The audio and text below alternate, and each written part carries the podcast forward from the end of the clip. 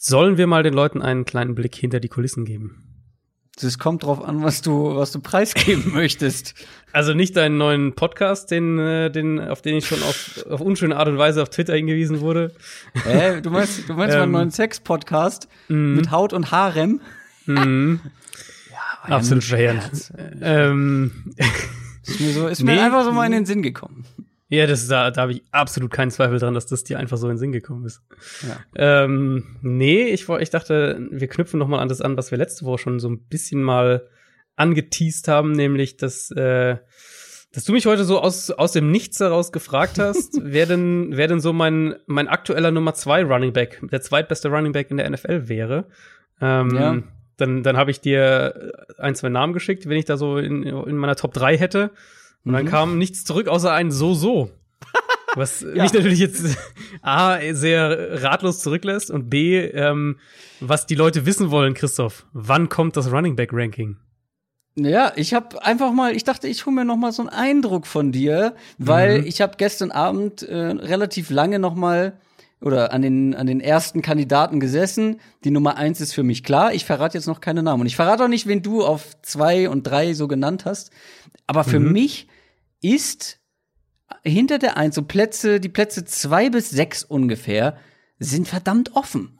Also da bin ich noch nicht zu einem richtigen Entschluss gekommen, wen ich denn wirklich jetzt auf Platz zwei setze, wen auf drei, da bin ich noch am Hin und Her überlegen. Und deswegen dachte ich, ich frage mal Adrian, wie er das jetzt so aus dem Bauch heraus sagen würde. Ich arbeite nach und nach dran, aber ich gebe mir tatsächlich sehr viel Mühe. Also da werden sämtliche Zahlen angeguckt und Uha. sämtliche Advanced Metrics. Und ich gucke auch noch äh, tatsächlich viele, viele Snaps der Spieler noch mal nach. Hab gerade gestern Abend sehr viel von Nick Chubb gesehen und äh, es hat mir gefallen. Es hat mir gefallen. Mm, ja, Nick Chubb, ja, gehört weit nach vorne. Ja, äh, ja ich, also ich frage mich ja so langsam, ob das dann, ob das da, ob dann Defend Yourself reicht oder ob das eine eigene Folge wird. Wir diskutieren Christos Running Back Ranking nach dem Running Back Ranking. Wissenschaftliche Arbeit wird da, wird da gerade auch, gemacht. Ja. Ich glaube ja, auch. Also, wenn ihr die nicht verpassen wollt, diese Running Back Folge, dann auf jeden Fall bei YouTube schon mal auf Abonnieren klicken, falls ihr es noch nicht gemacht habt, auf dem Downset Talk Kanal, weil ich werde das Ganze als Royal Fumble Folge machen.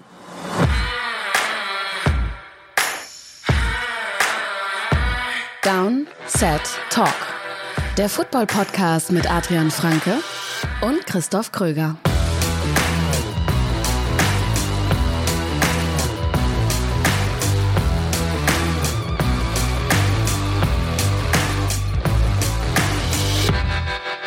Und damit herzlich willkommen zu einer neuen Folge Down Set Talk, der NFL-Podcast von The Zone und Spox mit mir, Christoph Kröger und natürlich auch wieder mit Adrian Franke. Einen wunderschönen guten Tag. Wir haben die nächsten Division Preview geplant. Heute ist die NFC West dran. Die Cardinals, die Seahawks, die Rams und die 49ers. Und wir haben auch wieder einen Gast mit am Start. Den kennt ihr sogar schon. Ist sein zweiter Auftritt hier bei uns im Podcast. Wir verraten noch nicht wer. Bleibt einfach weiter dran. Vorher aber mal wieder der Dank an euch, an alle neuen Supporter, die seit dieser Woche mit dabei sind in unserem Special Team bei Patreon, weil das sind eine ganze Menge. Ich glaube, du hast da immer einen ganz guten Überblick. Ich glaube, so um die 50 neue jetzt in der Woche, oder? Ja, also, also ich habe irgendwann mal geschaut gehabt, nachdem der der Mailbag rauskam, die Bonusfolge, da waren es irgendwas um die 30 auf jeden Fall. Ja, also, sind danach aber noch einige wirklich, gekommen. Ja, echt wieder viele und ähm, freut uns natürlich sehr und und äh, ja, also ich kann nur sagen, was ich auch in der, in der Bonusfolge gesagt habe, diese, diese Mailbags machen auch echt viel Spaß, weil natürlich von euch unglaublich viele gute Fragen kommen. Also es ist immer so, dass wir selbst in den, in den regulären Mailbags hat, hat sich das ja schon etabliert, dass ich danach noch mal einen Bonus-Mailbag mache, weil es einfach so viele Fragen sind und das ja. äh, da seid ihr echt auch ganz, ganz stark, wenn es darum geht, mitzumachen und Fragen zu stellen und, und sich an der Sendung zu beteiligen sozusagen. Genau, und wenn ihr das auch wollt, dann solltet ihr vielleicht auch bei Patreon mal mit dazukommen. Das Ganze geht schon ab einem Dollar pro Monat. Du hast es angesprochen, die neue Bonusfolge ist da. Du hast noch mal ein extra Mailback so einfach mal zwischendurch gemacht, einen Bonus im Mailback. Und den könnt ihr jetzt hören bei Patreon. Und wir müssen uns, wir wollen uns auch ganz besonders bei vier Personen bedanken, die alle mit 10 Dollar dabei sind. Ab 10 Dollar aufwärts wird man hier im Podcast genannt. Jens Weber, Michael Schneider, Jan Frischmuth und Matthias Oh, ist das klein hier auf meiner Notiz. Matthias Köhli. ähm, jetzt konnte ich es auch lesen. Das ist sehr gut. Die Augen werden natürlich auch nicht besser. Vielen Dank an euch vier. Ich glaube, vier habe ich in noch keiner Folge hier vorgelesen. Also ja, ich glaube auch vier ist, ist äh, echt viel. Ja. Das freut uns wirklich sehr. News aus der NFL. Es gibt drei Dinge, über die wir sprechen wollen. Zum einen kommen wir schon mal jetzt zu den 49ers, obwohl wir ja später noch mal ausführlich über sie sprechen, aber die haben eine äh, interessante News geliefert, beziehungsweise haben sie mit ihrem Head Coach verlängert, mit Kyle Shanahan wieder mit einem Sechsjahresvertrag. Also äh, da bleiben sie sich treu. Der hat ja schon bei seinem Amtsantritt in San Francisco einen Sechsjahresvertrag bekommen. Von dem wären noch drei Jahre übrig gewesen und die werden jetzt gewissermaßen aufgelöst und durch den neuen Vertrag ersetzt. Also er ist ab jetzt dann wieder sechs Jahre an die 49ers gebunden. Ähm, eine Vertragsverlängerung, die ihn dann damit auch natürlich ab sofort zu einem der fünf bestbezahlten Headcoaches der NFL macht. Die Rede ist da wohl so von neun Millionen Dollar im Jahr. Ähm, natürlich allen Beteiligten langfristige Sicherheiten gibt, was so durchgesickert ist, waren das wohl auch sehr unproblematische Gespräche, die auch schon vor einer ganzen Weile wohl abgeschlossen waren, wo man sich dann auch sehr schnell geeinigt hat. Ähm, ich glaube, Shannon hat auch gar keinen Berater. Ich glaube, der macht es sogar selbst. Also das ist auch alles sehr wohl recht familiär da gehalten jetzt äh, in diesen Gesprächen. Und ja, also ich glaube, es ist ein ganz gutes Beispiel, wie sich eben auch Geduld auszahlen kann. Das ist nicht immer der richtige Weg, natürlich, das ist äh, das Problem dabei, aber die Niners hatten ja mit Shannon keinen, ähm, oder sagen wir mal eher einen holprigen Start, wenn man so will, mit 6 und 10 in der ersten Saison, dann 4 und 12, klar, mit, mit der Garoppolo-Verletzung, aber generell äh, musste dann natürlich auch einiges an dem Kader gebastelt werden. Und ich glaube, da kann sich's dann echt lohnen. Und wir sehen das ja auch mittlerweile bei äh, bei Teams häufiger, dass wenn ein neuer Headcoach kommt, dass er dann auch so einen wirklich langfristigen Vertrag kriegt. Also sechs Jahre waren ja auch der erste Vertrag, ähm, dass eben nicht direkt nach einem oder, oder nach zwei Jahren größere Kritik, Gegenstimmen kommen und der Job sofort in Frage gestellt wird, wie es vielleicht ja eher der Fall wäre, wenn er nur einen Vierjahresvertrag unterschrieben hätte. Und bei Shannon war das ja jetzt nun mal ja, ich glaube, so ein bisschen vor der Saison war, war, die, war die Stimmung so nach dem Motto, jetzt müssen sie aber auch liefern, na, also ja, vor der vergangenen ja. Saison. Ähm, aber letztlich die, diese Geduld und, und diese, lang, diese langfristige Planung dann auch, ähm, hat sich ja für die Niners voll ausgezahlt. Das ist auch immer eine Frage der Art und Weise, wie man, ja, wie man Spiele verliert, wie man, wie man mhm. schlechte oder negative Records am Ende einer Saison hinlegt. Und bei ihm hatte ich eigentlich meistens das Gefühl, man sieht gute Ansätze. So, das, das kann auch nicht in, in Siege umgemünzt werden, aber man sieht auf jeden Fall irgendwo eine Entwicklung. Ähm, man sieht, dass eine Tendenz da ist und deswegen, ja, du hast recht. Ich glaube, vor der Saison haben wir alle gesagt, so, die müssen jetzt auch. Ähm, aber sie haben dann auch, ne? Also von mhm, daher ja. ähm, hat sich das, wie du sagst, bezahlt gemacht. Also die 49ers verlängern mit einem ihrer wichtigsten Köpfe in der Franchise und die Eagles verlieren einer ihrer wichtigsten Spieler auf dem Spielfeld, zumindest einem, einen ihrer wichtigsten Offensive Linemen, nämlich den Offensive mhm. Guard Brandon Brooks, ganz wichtiger Mann, der, und ich meine, die Saison hat noch nicht mal angefangen und die Eagles haben jetzt schon wieder Verletzungssorgen. Brandon Brooks hat sich verletzt und ist erstmal raus. Ja, äh, linke Achillessehne gerissen, also der wird länger raus sein, hatte sich ja, ja. In dem 2018er Playoff-Spiel die rechte Achillessehne gerissen, also ist jetzt tatsächlich die andere dann geworden. Das ist natürlich mega bitter. Also das war jetzt einer der besten Guards der NFL in der jüngeren Vergangenheit. Hatte auch erst letzten November seinen großen Vertrag ähm, unterschrieben und auch wenn jetzt Guards, sagen wir mal, insgesamt eher ein bisschen einen kleineren Impact haben, wenn man das Gesamtbild der Offense betrachtet, welche Positionen besonderen Value haben, dann werden die Eagles das natürlich merken. Und du hast ja eben auch einen Quarterback mit Carson Wentz, der zwar einerseits mit seiner Physis natürlich in der Pocket auch mal einen, einen Pass Rusher so ein bisschen abschütteln kann, aber der jetzt nicht mit diesem mega guten subtilen kleinen Bewegungen in der Pocket glänzt, wo er dann irgendwie einen Pass Rusher nur so einen halben Schritt aussteigen lässt und dann den Ball trotzdem noch in guter Balance werfen kann, sondern eher für mich ein Quarterback, wo ich sage, da ist die, die Pocket noch ein bisschen wichtiger. Und dann, das wird jetzt natürlich brutal schwer zu ersetzen. Du hast dann irgendwie Matt Pryor, den Sechstrunden-Pick von vor zwei Jahren, ähm, oder dann eventuell sogar ein Jack Driscoll, der Tackle, den sie dieses Jahr in der vierten Runde gedraftet haben, wenn sie den nach innen ziehen, aber auf jeden Fall ein massives Downgrade. Davon muss man ausgehen. Und die Eagles ähm, ersetzen ja schon auf Left Tackle Jason Peters, den sie haben gehen lassen, wo Andre Dillard jetzt starten wird. Der erste Rundpick aus dem letzten Jahr. Also da ist ja auch schon so, so ein so ein langjähriger, so eine langjährige Säule quasi die da wegbricht. Also das wird, das werden die schon merken und und das wird, äh, ja, du hast schon gesagt, dass das ist für die Eagles halt natürlich, dass es schon wieder jetzt die Eagles direkt ja. trifft, ist natürlich äh, dann noch mal so ein bisschen zusätzlich bitter. Ja. Dann hat sich zusätzlich noch der NFL-Commissioner Roger Goodell nochmal wieder geäußert zur ganzen Black Lives Matter-Debatte und hat tatsächlich jetzt auch mal den Namen Colin Kaepernick in den Mund genommen. Mhm, das haben wir uns ja alle ein bisschen gefragt, was da, äh, ob das noch kommt, ob er da bewusst irgendwie aus juristischen Gründen sogar darauf verzichtet hat. Hat jetzt in einem Interview mit ESPN gesagt, dass wenn Colin Kaepernick seine aktive Karriere fortsetzen will, dass es dann eben auch ein Team braucht, um diese Entscheidung zu treffen und dass er das aber auch unterstützen würde. Was natürlich einmal clever ist, weil er das Spotlight von sich selbst wegschiebt und die Teams so ein bisschen in die Pflicht nimmt, so nach dem Motto, äh, ja, von mir aus ist das natürlich in Ordnung, es muss aber auch ein Team das machen. Ähm, aber er hat zumindest eben, wie gesagt, auch noch mal wörtlich gesagt, er würde das unterstützen und er würde auch Teams mhm. ermutigen, Kaepernick zu verpflichten. Das sind natürlich erstmal gute Aussagen, weil es alles so kleine, kleine, kleine Hilfestellungen, kleine Schritte dahin eben, ähm, dass sich die Liga dafür mehr öffnet. Letztlich für die Teams, denke ich, ist immer noch die, die Frage, ob du eben, ähm, ob du dir die, die mediale Aufmerksamkeit, was auch immer alles in, in deinen sich auch einige Gegenstimmen in deinem eigenen Fanlager ins Team holen willst, wenn du Kaepernick zum, zum Workout einlädst, geschweige denn ihn dann verpflichtet. Das ist natürlich auch nochmal ein anderes Thema, aber ich würde sehr hoffen, dass er zumindest jetzt diese Chance doch mal für ein Workout bekommt. Das, die war ja in den letzten Jahren dann auch gar nicht gegeben. Das waren, ähm, das waren ja die Seahawks dann als letztes Team, die sich konkret bei ihm erkundigt haben. Und, und Pete Carroll hat ja, der, der Seahawks Head Coach, vor ein paar Tagen auch noch mal gesagt, dass, dass sich jetzt ein Team wohl bei ihnen erkundigt hat nach Kaepernick, nach, also mit Blick auf dieses Workout damals, was jetzt ja auch schon 2017 war, also jetzt auch schon wieder drei Jahre her ist. Ähm, und Carroll hat aber auch gesagt, dass es das erste Team war, das sich seit diesem Workout konkret bezüglich Kaepernick bei ihm erkundigt hat. Also vielleicht so eine so eine leichte, wirklich merkt man so eine leichte, einen leichten Umschwung. Anthony Lynn, der Chargers Head Coach, hat sich jetzt auch nochmal geäußert, gesagt, dass Kaepernick so in ihren, das, was sie offensiv machen wollen, dass er da auch reinpassen würde.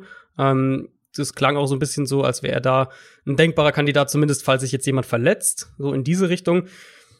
Letztlich aber, also im Prinzip ist es ja, ist es schön und gut, dass die Teams jetzt auch sich in der Richtung äußern und Godell sich auch in der Richtung äußert. Aber bis er dann wirklich auch mal Termine für Workouts bekommt und das Ganze auf eine auf eine ernsthaftere und auch eine wir machen was Ebene gehoben wird. Und da meine ich jetzt gar nicht mal, dass er verpflichtet wird, aber eben, ähm, dass er wirklich auch von Teams zu Workouts eingeladen wird.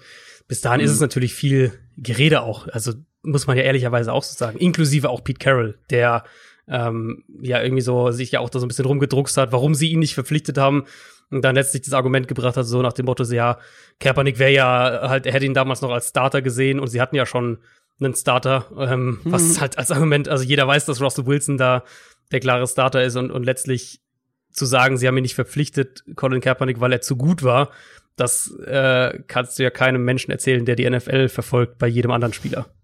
Ja, das stimmt. Aber ich finde, Roger Goodell, äh, da, ja, da ist schon so eine, ja, was Positives zu erkennen, auch in seinen Aussagen. Ähm, ich glaube, er hat ja auch gesagt, dass man auf die Spieler wie eben Kaepernick, Eric Reed, äh, mhm. äh, Malcolm Jenkins und so weiter hätte hören ja. sollen. Ähm, und dass er sich einfach öffnet gegenüber dieser Thematik. Und das ist ja schon mal ein Anfang zumindest. Genau, ja, genau. Das war's aber an News, oder? Haben wir noch mehr? Das war's an News für heute. Toll. Dann kommen wir zur NFC West. NFL Preview. Wir schauen wie in jeder Division Preview auf, wie der Name sagt, eine Division. Heute ist es die NFC West und wir gucken darauf, was bei den Teams so los ist, wie das letzte Saison lief, was sich in der Offseason getan hat und wie es nächstes Jahr laufen könnte. Aus unserer Sicht. Wir machen das Ganze wieder in umgekehrter Reihenfolge, fangen mit dem schlechtesten Team des vergangenen Jahres an. Jeder hat sich wieder zwei Teams sozusagen gepickt und die etwas intensiver vorbereitet. Wir fangen mit den Arizona Cardinals an und das ist nun mal dein Team und du darfst sie auch genauer mhm. beleuchten. Ähm, wenn wir noch mal auf letzte Saison gucken, das war ein 15 und 1 Rekord, aber man muss dazu sagen, mit einem Rookie Quarterback, mit einem Rookie Head Coach, mit einer sehr schwachen Defense. Seitdem ist viel passiert im Draft, in der Free Agency. Viele gute Dinge auch. Wir haben häufig drüber gesprochen. Womit womit muss man anfangen bei den Cardinals? Das ist tatsächlich gleich eine spannende Frage, weil ich glaube, jeder will ja. mit der Offense anfangen. Ähm, ich und es war ist irgendwie auch hin und so her gerissen. Äh, ja, also kann ich verstehen, weil die Offense ist irgendwie so der natürlich der spannendere Part, äh, was mit Hopkins haben wir oft schon drüber gesprochen und mit Murrays Entwicklung und alles, was dazu gehört. Deutlich mehr gemacht haben sie natürlich in der Defense und das äh, das war uns auch war auch nötiger. Aber lass uns doch mit der Offense anfangen, dann ja. ich glaube, das ist das, die was Offense, die meisten interessiert. Ja, die Offense ist natürlich was was Besonderes auch, ne? Also ich habe noch mal geguckt, 31 Prozent 10 Personnel, also mit vier mhm. Wide Receivern, einem Running Back, keinem Tight End. 31 Prozent. Die Mannschaft mit dem zweithöchsten Wert waren tatsächlich die Seahawks, was mich ein bisschen überrascht hat. Aber wenn man sich, sich dann den Wert anguckt, dann weiß man ja, okay, war jetzt auch nicht so viel. Waren acht Prozent. Mhm. Ähm, die halbe Liga hat mit, die liegt bei so einem Prozent oder unter einem Prozent sogar. Ähm, also, das ist was ganz Besonderes, was die Cardinals da letztes Jahr gemacht haben man sagt ja immer, ja, diese, das kommt viel aus dem College und das funktioniert in der NFL nicht so. Jetzt hat das letztes Jahr gar nicht so verkehrt funktioniert. Ja, sie sind letzter geworden, ja, haben nur fünf Spiele gewonnen. Warum könnte dieses Konzept, dieses Scheme mit diesem Headcoach, mit diesem Quarterback und jetzt auch mit einem DeAndre Hopkins mit dabei, warum könnte das dieses Mal vielleicht anders sein? Ist für mich ein extrem spannender Aspekt, einfach also dieser strukturelle Blick auf die Offense. Eben mit dann für mich die, die übergreifende Frage letztlich, geht Kingsbury noch mehr wieder zurück auch zu seinen Air Raid Wurzeln? Oder sehen wir eben mehr diesen Trend, der sich dann in Arizona im Laufe der, der Saison auch entwickelt hat? Also sie haben ja angefangen, so wie man es vermutet hat, eben noch mit noch viel mehr Ten Personnel, als was du gerade gesagt hast. Also die ersten vier ja. Spiele waren es fast 60 Prozent der Offense, die, die ja. mit den vier Receivern ähm, stattgefunden haben. Und dann ging es eben ab Woche fünf zurück, was ähm, ich glaube, bei 21 Prozent ab Woche 5 war die Quote dann noch. Also immer noch, immer noch deutlich über dem Ligaschnitt und, und deutlich mehr als jedes andere Team. Aber halt aber nicht mal. ja auch von der Entwicklung. Genau, genau. Weil sie ähm, wurden weil, ja auch besser. Sie wurden auch besser, eben, genau. Ähm, und, und, und effizienter und, und viele Sachen haben besser funktioniert. Gerade das Run-Game hat dann deutlich ja. besser funktioniert. Da waren sie ja dann echt eins der, der besten Teams der Liga in der Richtung. Ähm, zentrale Frage ist halt jetzt dann, ist es Kingsbury der Meinung, dass seine, seine ursprüngliche Idee in der NFL so nicht funktioniert? Oder kam er einfach letztes Jahr dann im Laufe der Saison zu dem Schluss, dass er halt nicht die Mittel für seine Wunsch-Offense hat und hat sich dann halt angepasst, mhm, mhm. hat dann umgestellt, mit auch mit zwei Titans hier und da mal gespielt, die Titans auch gerade als als Blocker auch eingesetzt, ähm, mehr über Play Designs auch funktioniert und sieht jetzt eben mit DeAndre Hopkins als Nummer eins, wodurch dann Christian Kirk als Nummer zwei Outside Receiver auch gegen Nummer zwei Cornerbacks spielt und nicht mehr gegen die Nummer eins Cornerbacks. Fitzgerald im Slot mehr freie Räume bekommt und dann halt als diese theoretische Nummer vier, was vermutlich Andy Isabella wäre, ähm, der dann so die besten Matchups auf dem ganzen Feld hätte, in der Theorie, wie gesagt. Das ist halt, das ist halt die große Frage. Und meine Vermutung ist da immer, dass Coaches letztlich von dem auch überzeugt sind, was sie was sie geprägt hat, was sie auch zu dem Punkt gebracht hat. Ähm, mhm. Und Kingsbury da letztlich eben auch jetzt keine Ausnahme ist. Deswegen vermute ich, dass wir aus einer, aus einer strukturellen Sicht wieder mehr von dem sehen werden, was Arizona Anfang der Saison gezeigt hat. Also eben die Defense mit den vier Receivern, mit Spread-Formationen in die Breite ziehen, Murray schnelle Completions, auch einfache Reads geben. Um, ähm, und dann eben auch mit dem Nummer drei und Nummer vier Receiver die Matchups kreieren, die sie letztes Jahr so nicht gekriegt haben, weil halt kein DeAndre Hopkins, kein, kein Superstar Nummer eins Receiver in der Offense war. Ähm, das wäre für mich, ich glaube, dass immer noch das Kingsburys, dass das Kingsburys Idee von Offense ist, mit eben dann auch den, den, den Targets für die Receiver, ähm, die ja eben auch dann letztlich produktiver sind als die Targets für Titans oder Running Backs insgesamt betrachtet. Also ich denke schon, dass das immer noch Kingsburys Idee ist und dass er letztlich auch so spielen will. Glaube aber natürlich auch, dass wir, eine, dass wir da irgendwie so eine Hybrid-Variante sehen werden. Aber ich vermute, dass wir, dass es wieder mehr sich so vielleicht Richtung 30, 35 Prozent 10 Personal hochgehen wird. Ähm, und diese Entwicklung, die dann letztes Jahr eingetreten ist, jetzt nicht dem geschuldet war, dass, dass Kingsbury denkt, äh, das funktioniert einfach nicht, sondern eben eher dem, was er an Personal hatte und sich daran angepasst hat. Mhm. Ja, das wird interessant sein zu sehen, weil man kann ja auch genau andersrum irgendwie argumentieren, dass er sagt, okay, das, was ich so vorhab oder vorhatte, in dieser extremen Ausführung funktioniert vielleicht nicht so in der NFL, wie ich mir das vorgestellt habe und versuche jetzt irgendwie ähm, das ein bisschen anzupassen. Ähm, mhm, könnte man ja, ja auch also sagen, dass das auch weiterhin mit DeAndre Hopkins äh, oder trotz die Andrew Hopkins er weiterhin eher so spielen lässt wie gegen Ende der Saison. Ähm, Gerade auch mit Blick aufs Running Game. Da finde ich auch ganz spannend das Backfield. Ähm, da hat man jetzt drei Spieler, mhm. die alle relativ ähnlich sind, finde ich. Ja, aber ja. perfekt passen sollten zu dem, was die Cardinals letztes Jahr zumindest schon in Sachen Running Game gezeigt haben. Natürlich, es kommt nicht häufig vor, dass man einen klassischen Powerback irgendwie braucht, der dann irgendwie mal an der Goal-Line so die letzten ein, zwei Yards irgendwie hm. durchwalzt.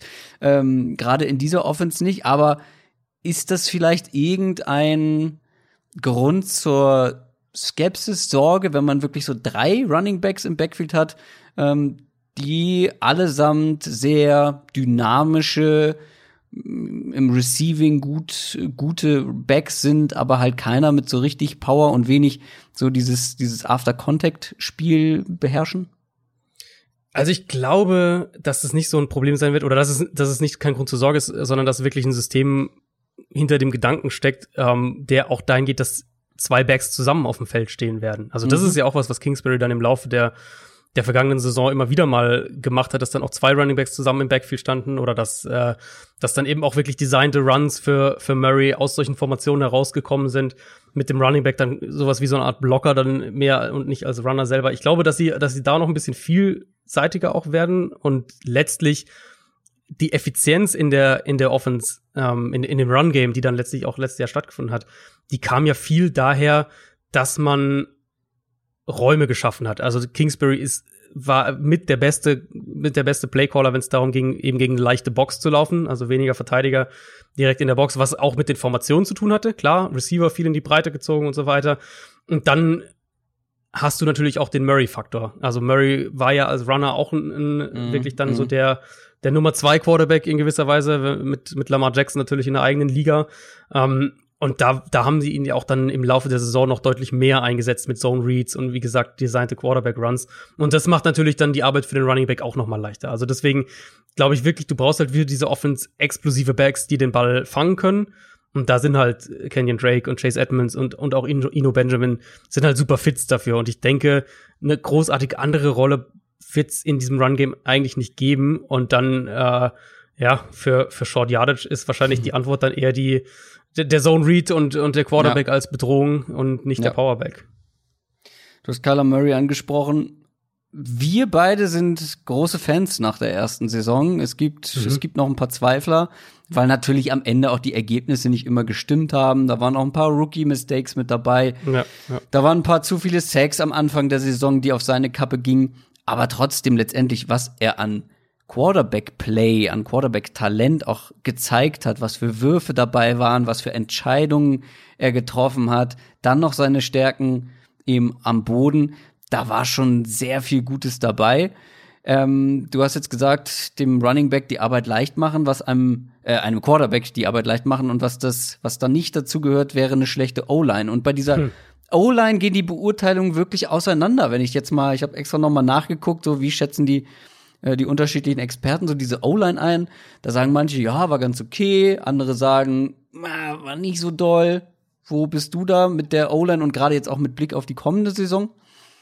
Ich glaube, dass sie Durchschnitt sein kann und dass das in der Theorie jetzt, wo man eben diesen Nummer 1 Receiver hat, dass das reicht, um mit der Offense zu funktionieren. Ob das jetzt reicht, um eine Elite Top 5 Offense zu bringen, ist dann eine andere Diskussion, aber ich glaube, dass sie eben, dass die Line, sagen wir mal, gut genug sein kann. Also die Hoffnung ist natürlich, dass, dass auf Right Tackle jetzt Marcus Gilbert fit bleibt.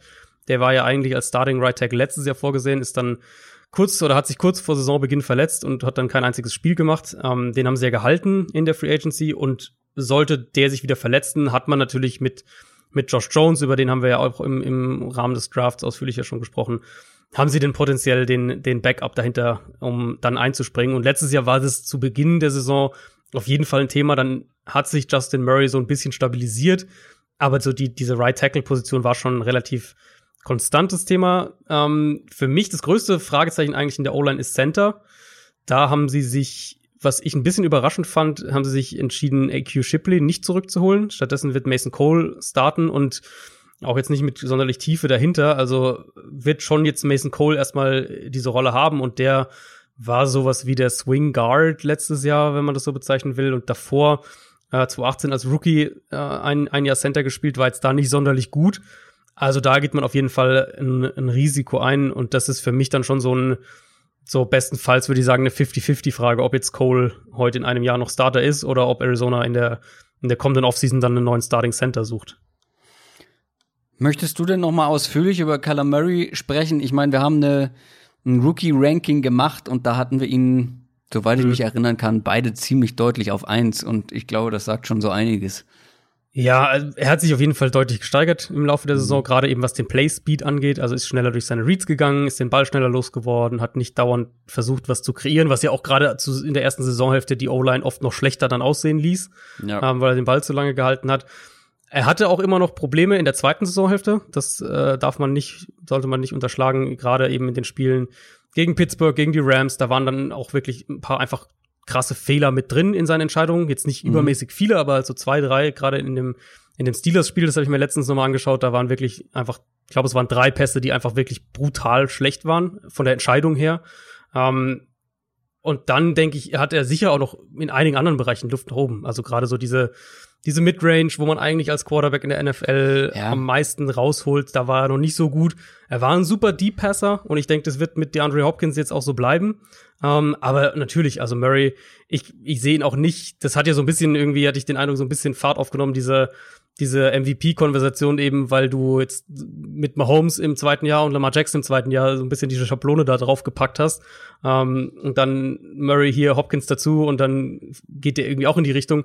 Aber so sehe ich ihn jetzt auch noch nicht. Also ich, ich glaube, das ist meine Prognose, dass wir von, ähm, von Kyler Murray am Ende der kommenden Saison als Top 10 Quarterback reden glaube aber eben nicht, dass er jetzt, weil dafür sehe ich das Team auch noch nicht ja. ganz so weit, dass er dann direkt irgendwie, wir sagen, hier, das ist der, das ist irgendwie ein MVP-Kandidat, ein ernsthafter.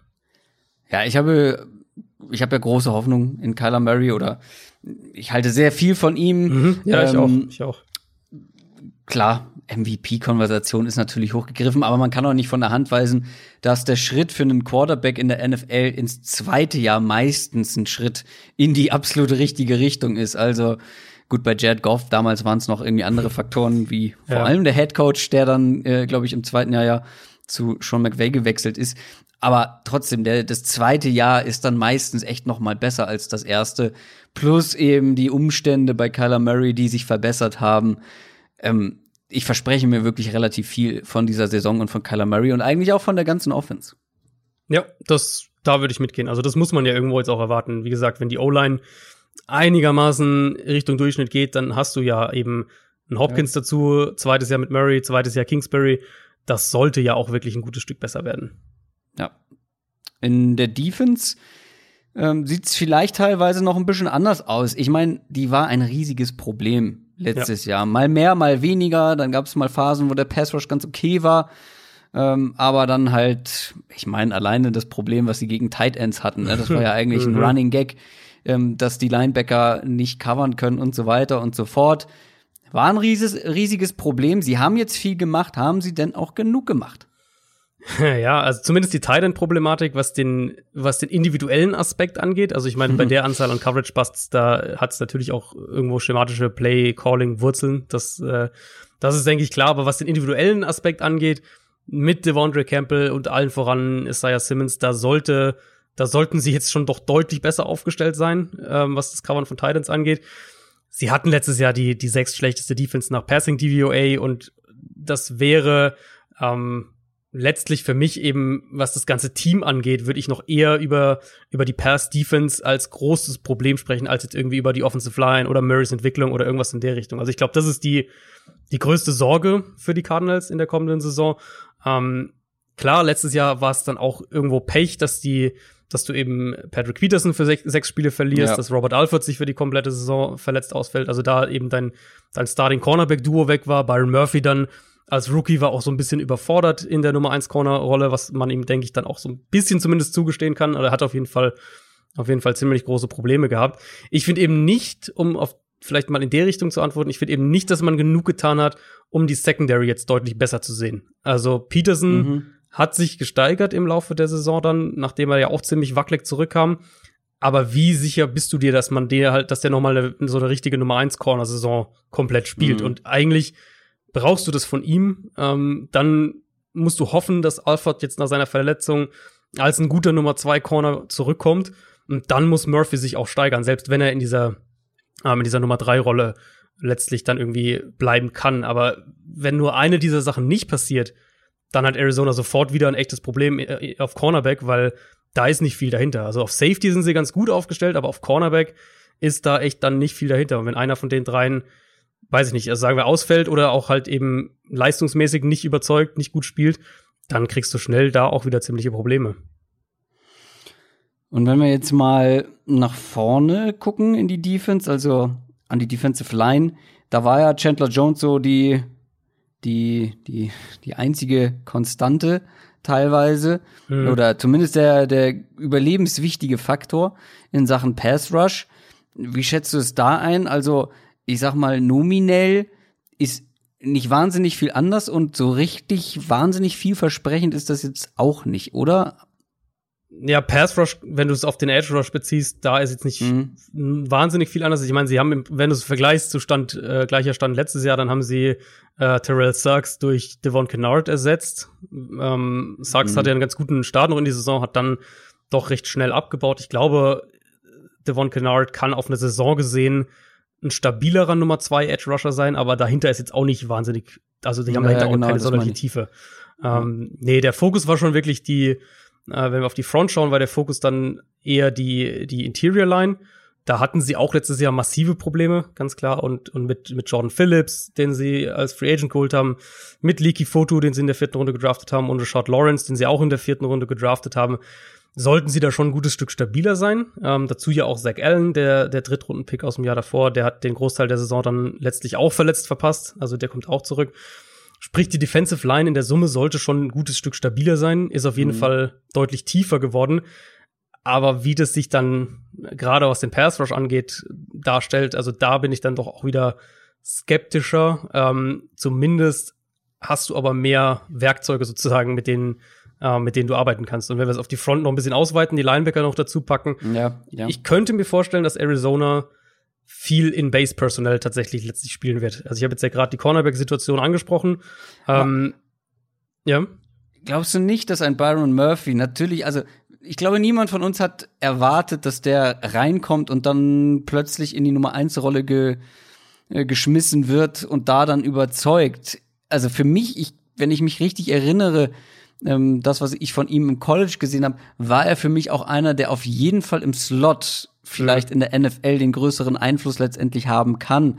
Ähm, und wenn der dann jetzt nur noch die Nummer drei sein muss, wenn Robert Alford nach der Verletzung wieder, wieder ja, gut reinkommt. Alford wäre eher mein, mein Wackelkandidat, ehrlich gesagt. Also ich könnte ja, okay, mir vorstellen, also dass, dass Murphy die Nummer zwei wird und Alford dann okay. eher so als Nummer drei. Und wenn sie mit drei spielen, dann geht Murphy in den Slot und wenn sie mit zwei ja, spielen, genau genau. ähm, spielt er außen. Aber sie haben, also sie haben halt letztes Jahr schon, klar, das war dann natürlich auch durch die Ausfälle eben bedingt, aber sie haben letztes Jahr schon sehr viel Base-Personal gespielt, ähm, mhm. hatten da die zweithöchste Quote, ein gutes Stück natürlich hinter den Seahawks, die sind deutlich vor allem, aber die zweithöchste Quote Base-Personal war Arizona.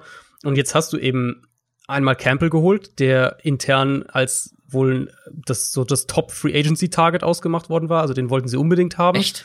Okay. Mhm. Ja, das, also zumindest das ist so durchgesickert. Hatten wohl auch den schon aufgegeben und erst als dann halt klar war, der ist bereit für so einen One-Year-Prove-It-Deal zu unterschreiben, dann haben sie ihn erst äh, geholt, aber den wollten sie wohl unbedingt haben. Und dann dir natürlich Isaiah Simmons quasi in den Schoß fällt im Draft. Und deswegen, Jordan Hicks ist dann eh gesetzt auf Middle Linebacker und deswegen könnte ich mir eben vorstellen, dass sie okay, mhm. dann vielleicht die drei zusammen als die bessere Option sehen, um auch um, um Simmons eben aufs Feld zu bringen, als die drei Cornerbacks spielen zu lassen. Ja, ja, das macht natürlich dann insofern Sinn, wenn du Simmons dann da als äh, Linebacker auflaufen lässt, aber da erwarten wir ja auch, dass sie ihn viel rumschieben. Nicht so sehr, wie er das im College äh, mhm. gemacht hat, dass er dann auch mal auf Cornerback oder so aufläuft. Ja, aber ich meine, wer weiß, wenn Robert Corner, Alford ja. und Byron Murphy mega enttäuschen, who knows? Aber ähm, dass dann Isaiah Simmons vielleicht auch mal so eine Free Safety beziehungsweise Strong mhm. Safety Rolle übernimmt, ja, dass er, das, das dass er halt auch. viel Verschiedenes macht. Und ich glaube, da werden wir auch viel Flexibilität dann in der ganzen Offense sehen. Ich glaube, da werden sie auch viel mit rumspielen, oder? Das, das denke ich auch. Also die, das sollte zumindest so sein. Aber sie haben jetzt ja auch schon gesagt, dass das Ziel ist, ähm, Simmons auf Linebacker erstmal ranzuführen. Klar, mit flexiblen Rollen und das kann auch Gameplan-mäßig, sagen wir, also sagen wir in deiner Division, du spielst gegen die Niners, dann kann das natürlich auch seine Aufgabe sein, George Kittle zu decken. Ja. Ähm, aber vom, von der Grundidee ihn eben auf Linebacker ranführen und dann halt schauen, was du noch mit ihm machen kannst. Und ich glaube, das wurde ja damals brutal auch so ein bisschen als, als diese, äh, als dann äh, Vance Joseph und andere Coaches dann ihre Pressekonferenzen gegeben haben, wurde das natürlich auch direkt so ein bisschen auf Social Media zerrissen, hier äh, werfen ihn da in eine Rolle. Aber ich glaube, das ist genau der richtige Ansatz, weil du bringst ihn halt erstmal rein, gibst ihm so ein paar flexible Aufgaben, aber lässt ihn sich erstmal akklimatisieren auf einer Position. Und wenn er wenn du dann sicher bist, okay, er hat da, er hat jetzt da sein, sein, irgendwie sein Footing gefunden und es funktioniert und er fühlt sich wohl, dann gibst du ihm schrittweise mehr Aufgaben. Das wäre so meine Idee, wie du ihn dann auch bestmöglich sich entwickeln lässt und an die NFL anpassen ja. lässt. Ja, die Cardinals. Ähm, ich finde, da hat sich viel Gutes getan in der Offseason. Man hat sich in vielen Positionengruppen verbessert. Das kann man nicht über alle, ähm, über alle Teams in dieser Division sagen. Kommen wir gleich schon zu einem es gibt da wirklich viel, um optimistisch zu sein.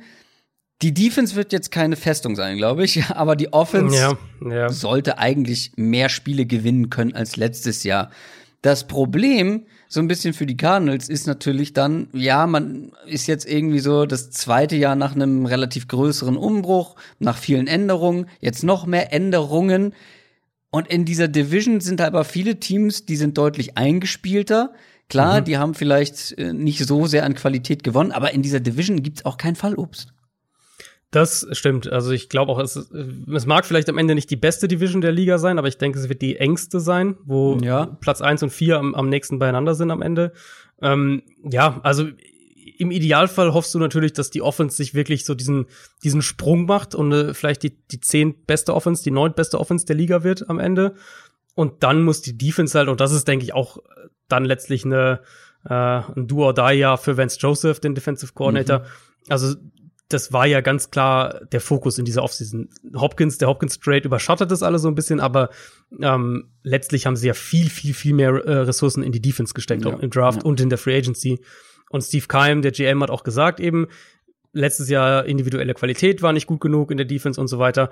Jetzt sieht es anders aus. Und deswegen denke ich, wenn die Defense sich nicht Richtung Mittelmaß bewegt, zumindest, dann wird auch Vance Joseph sehr, sehr wackeln. Und wenn die Defense Richtung Mittelmaß geht, dann hast du natürlich auch offens andere Möglichkeiten, weil ein anderes ja. Problem war ja logischerweise, was du ganz am Anfang auch gesagt hattest, dass die Defense richtig schlecht war und dadurch die Offense auch oft ja. Rückstände aufholen musste und selten mal irgendwie mit einer Führung, mit einer eigenen Führung im Rücken spielen konnte.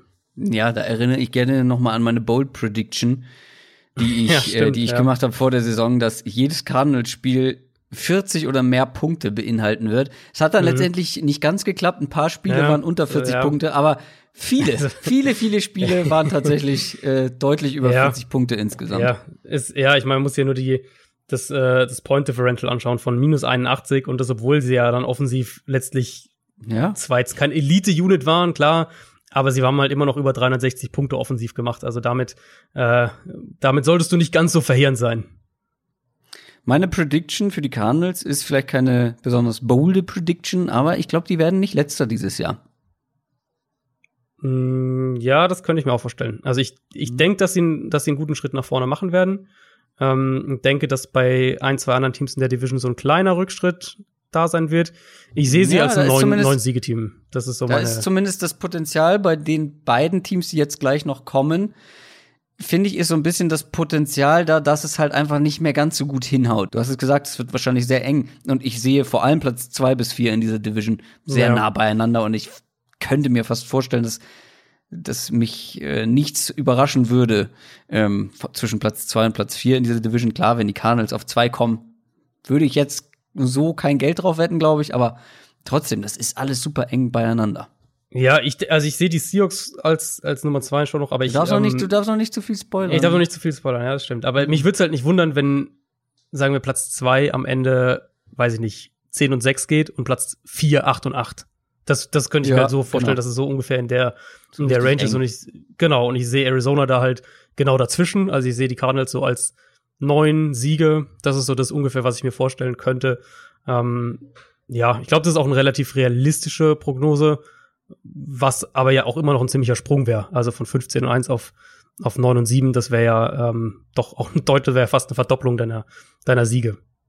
9 und 7 waren die LA Rams letztes Jahr. nicht so weit entfernt von 8 und 8. Ähm, vor allem nach dem Super Bowl die Saison davor natürlich eine absolute Enttäuschung. Ähm, es musste Veränderungen geben bei den Rams. Ich glaube, da waren sich viele einige, äh, einig, aber es gab sehr viele Veränderungen. Hier natürlich die Frage, waren es denn auch die richtigen? Wie viel Hoffnung kann man haben? Und ich glaube, wir haben schon mal ja ausführlicher über die Rams gesprochen in irgendeiner Folge. Und da war es noch so ein bisschen schwer für mich zu greifen, wo die Rams momentan stehen. Jetzt habe ich mich intensiver mit denen beschäftigt in Vorbereitung auf diese Folge. Und ohne jetzt viel spoilern zu wollen, meine Hoffnungen, was die Rams dieses Jahr angeht, sind limitiert. Also ich war mal neutraler, aber nach der Vorbereitung, ich weiß nicht, das, äh, das Lustige ist, ich bin über eine Fanseite gestolpert. Die hat so ein, ja, wie so ein kleines Spielchen gemacht, hat jede Positionsgruppe ähm, unter die Lupe genommen und hat dann entschieden, im Vergleich zum Jahr davor ist sie jetzt better, worse or, oder about the same. So, mhm, mhm. schlechter, besser oder ähnlich. Ähm, das haben sie bei jeder Positionsgruppe gemacht und bei fast allen Positionsgruppen war das Urteil ah, nee, ist schon schlechter als das Jahr davor. Und bei den meisten sehe ich das tatsächlich auch ähnlich. Man muss ja nur mal auf die Abgänge gucken, die sie jetzt hatten mhm. in dieser Offseason und vor allem Abgänge, die man, wenn überhaupt, mit Rookies wieder auffangen will oder durch Rookies ersetzt hat. Also Brandon Cooks, Todd Gurley, Corey Littleton, Nickel Roby Coleman, Dante Fowler, Eric Weddle, Marcus Peters hat man schon im Laufe der letzten Saison ähm, ziehen lassen. Und Blake Bortles ist auch nicht mehr mit dabei. Ja, du lachst, du lachst, du lachst. Aber sag mir mal ganz ehrlich, wer ist denn der Backup, falls mit Jared Goff irgendwas passiert? Ich habe es tatsächlich heute gehabt, was auch jemand auf Twitter gepostet hat, dass es John Wolford ist. Ähm, aber ah, ja, der, es, ja, es stimmt natürlich. Das wäre natürlich so ein Team, wo man um um nochmal ganz kurz den Bogen zu schlagen, ja, wo man sagen könnte, ja. da wäre doch Colin Kaepernick ziemlich sicher eine bessere Option. Absolut, das habe ich lustigerweise auch gedacht. Ich wollte es jetzt eigentlich gar nicht nochmal droppen, aber das dachte ich auch so. Also gibt es eine schlechtere Backup-Situation als bei den Rams momentan? Äh, Glaube ich nicht. Also, also kann das ich mir nicht vorstellen. Nee. Wenn Jared Goff verletzungsbedingt ausfällt, dann ist die Saison für die Rams vorbei. Also Dafür ich meine, das, dann, das trifft fairerweise auf die meisten Teams zu, mit, also wenn, wenn der Starting Quarterback naja, ausfällt, aber, aber bei den sich Rams noch ist der, retten. Ja, bei den Rams ist der, der Drop dann schon sehr, sehr der deutlich. Ist enorm. Und ich meine, gerade wenn du, wenn du dir noch so andere Positionsgruppen dann anguckst, wenn du dir die Umstände anguckst, die werden auch für Jet Goff nicht unbedingt, unbedingt leichter. Also, ja, du hast aber einen Qualitätsverlust an vielen Ecken, kommen wir gleich noch im Detail vielleicht zu. Ähm, sind die Rams jetzt ein schlechtes Team? Ich glaube nicht. Also du hast ja wirklich auch noch sehr viel individuelle Qualität. Vor mhm. allem hast du auch noch einen richtig guten Headcoach. Lass uns mal mit der Offense ähm, da noch mal ins Detail gehen. Wir haben schon mal drüber äh, gesprochen. Also man wird so ein bisschen so ein Switch sehen, was man auch schon am Ende des letzten Jahres gesehen hat, von 11 Personnel zu 12 Personnel. Also ja. mehr mit zwei Wide Receivers, mit zwei Tight Ends, weil du hast Brandon Cooks nicht wirklich qualitativ ähm, ersetzt oder qualitativ gleichwertig ersetzt. Du hast da jetzt einen Cooper Cup, einen Robert Woods, das sind super Wide Receiver, ähm, aber dahinter wird's dann, gibt's auf jeden Fall einen Drop-Off. Higby, Everett auf Titan, auch nicht gerade verkehrt.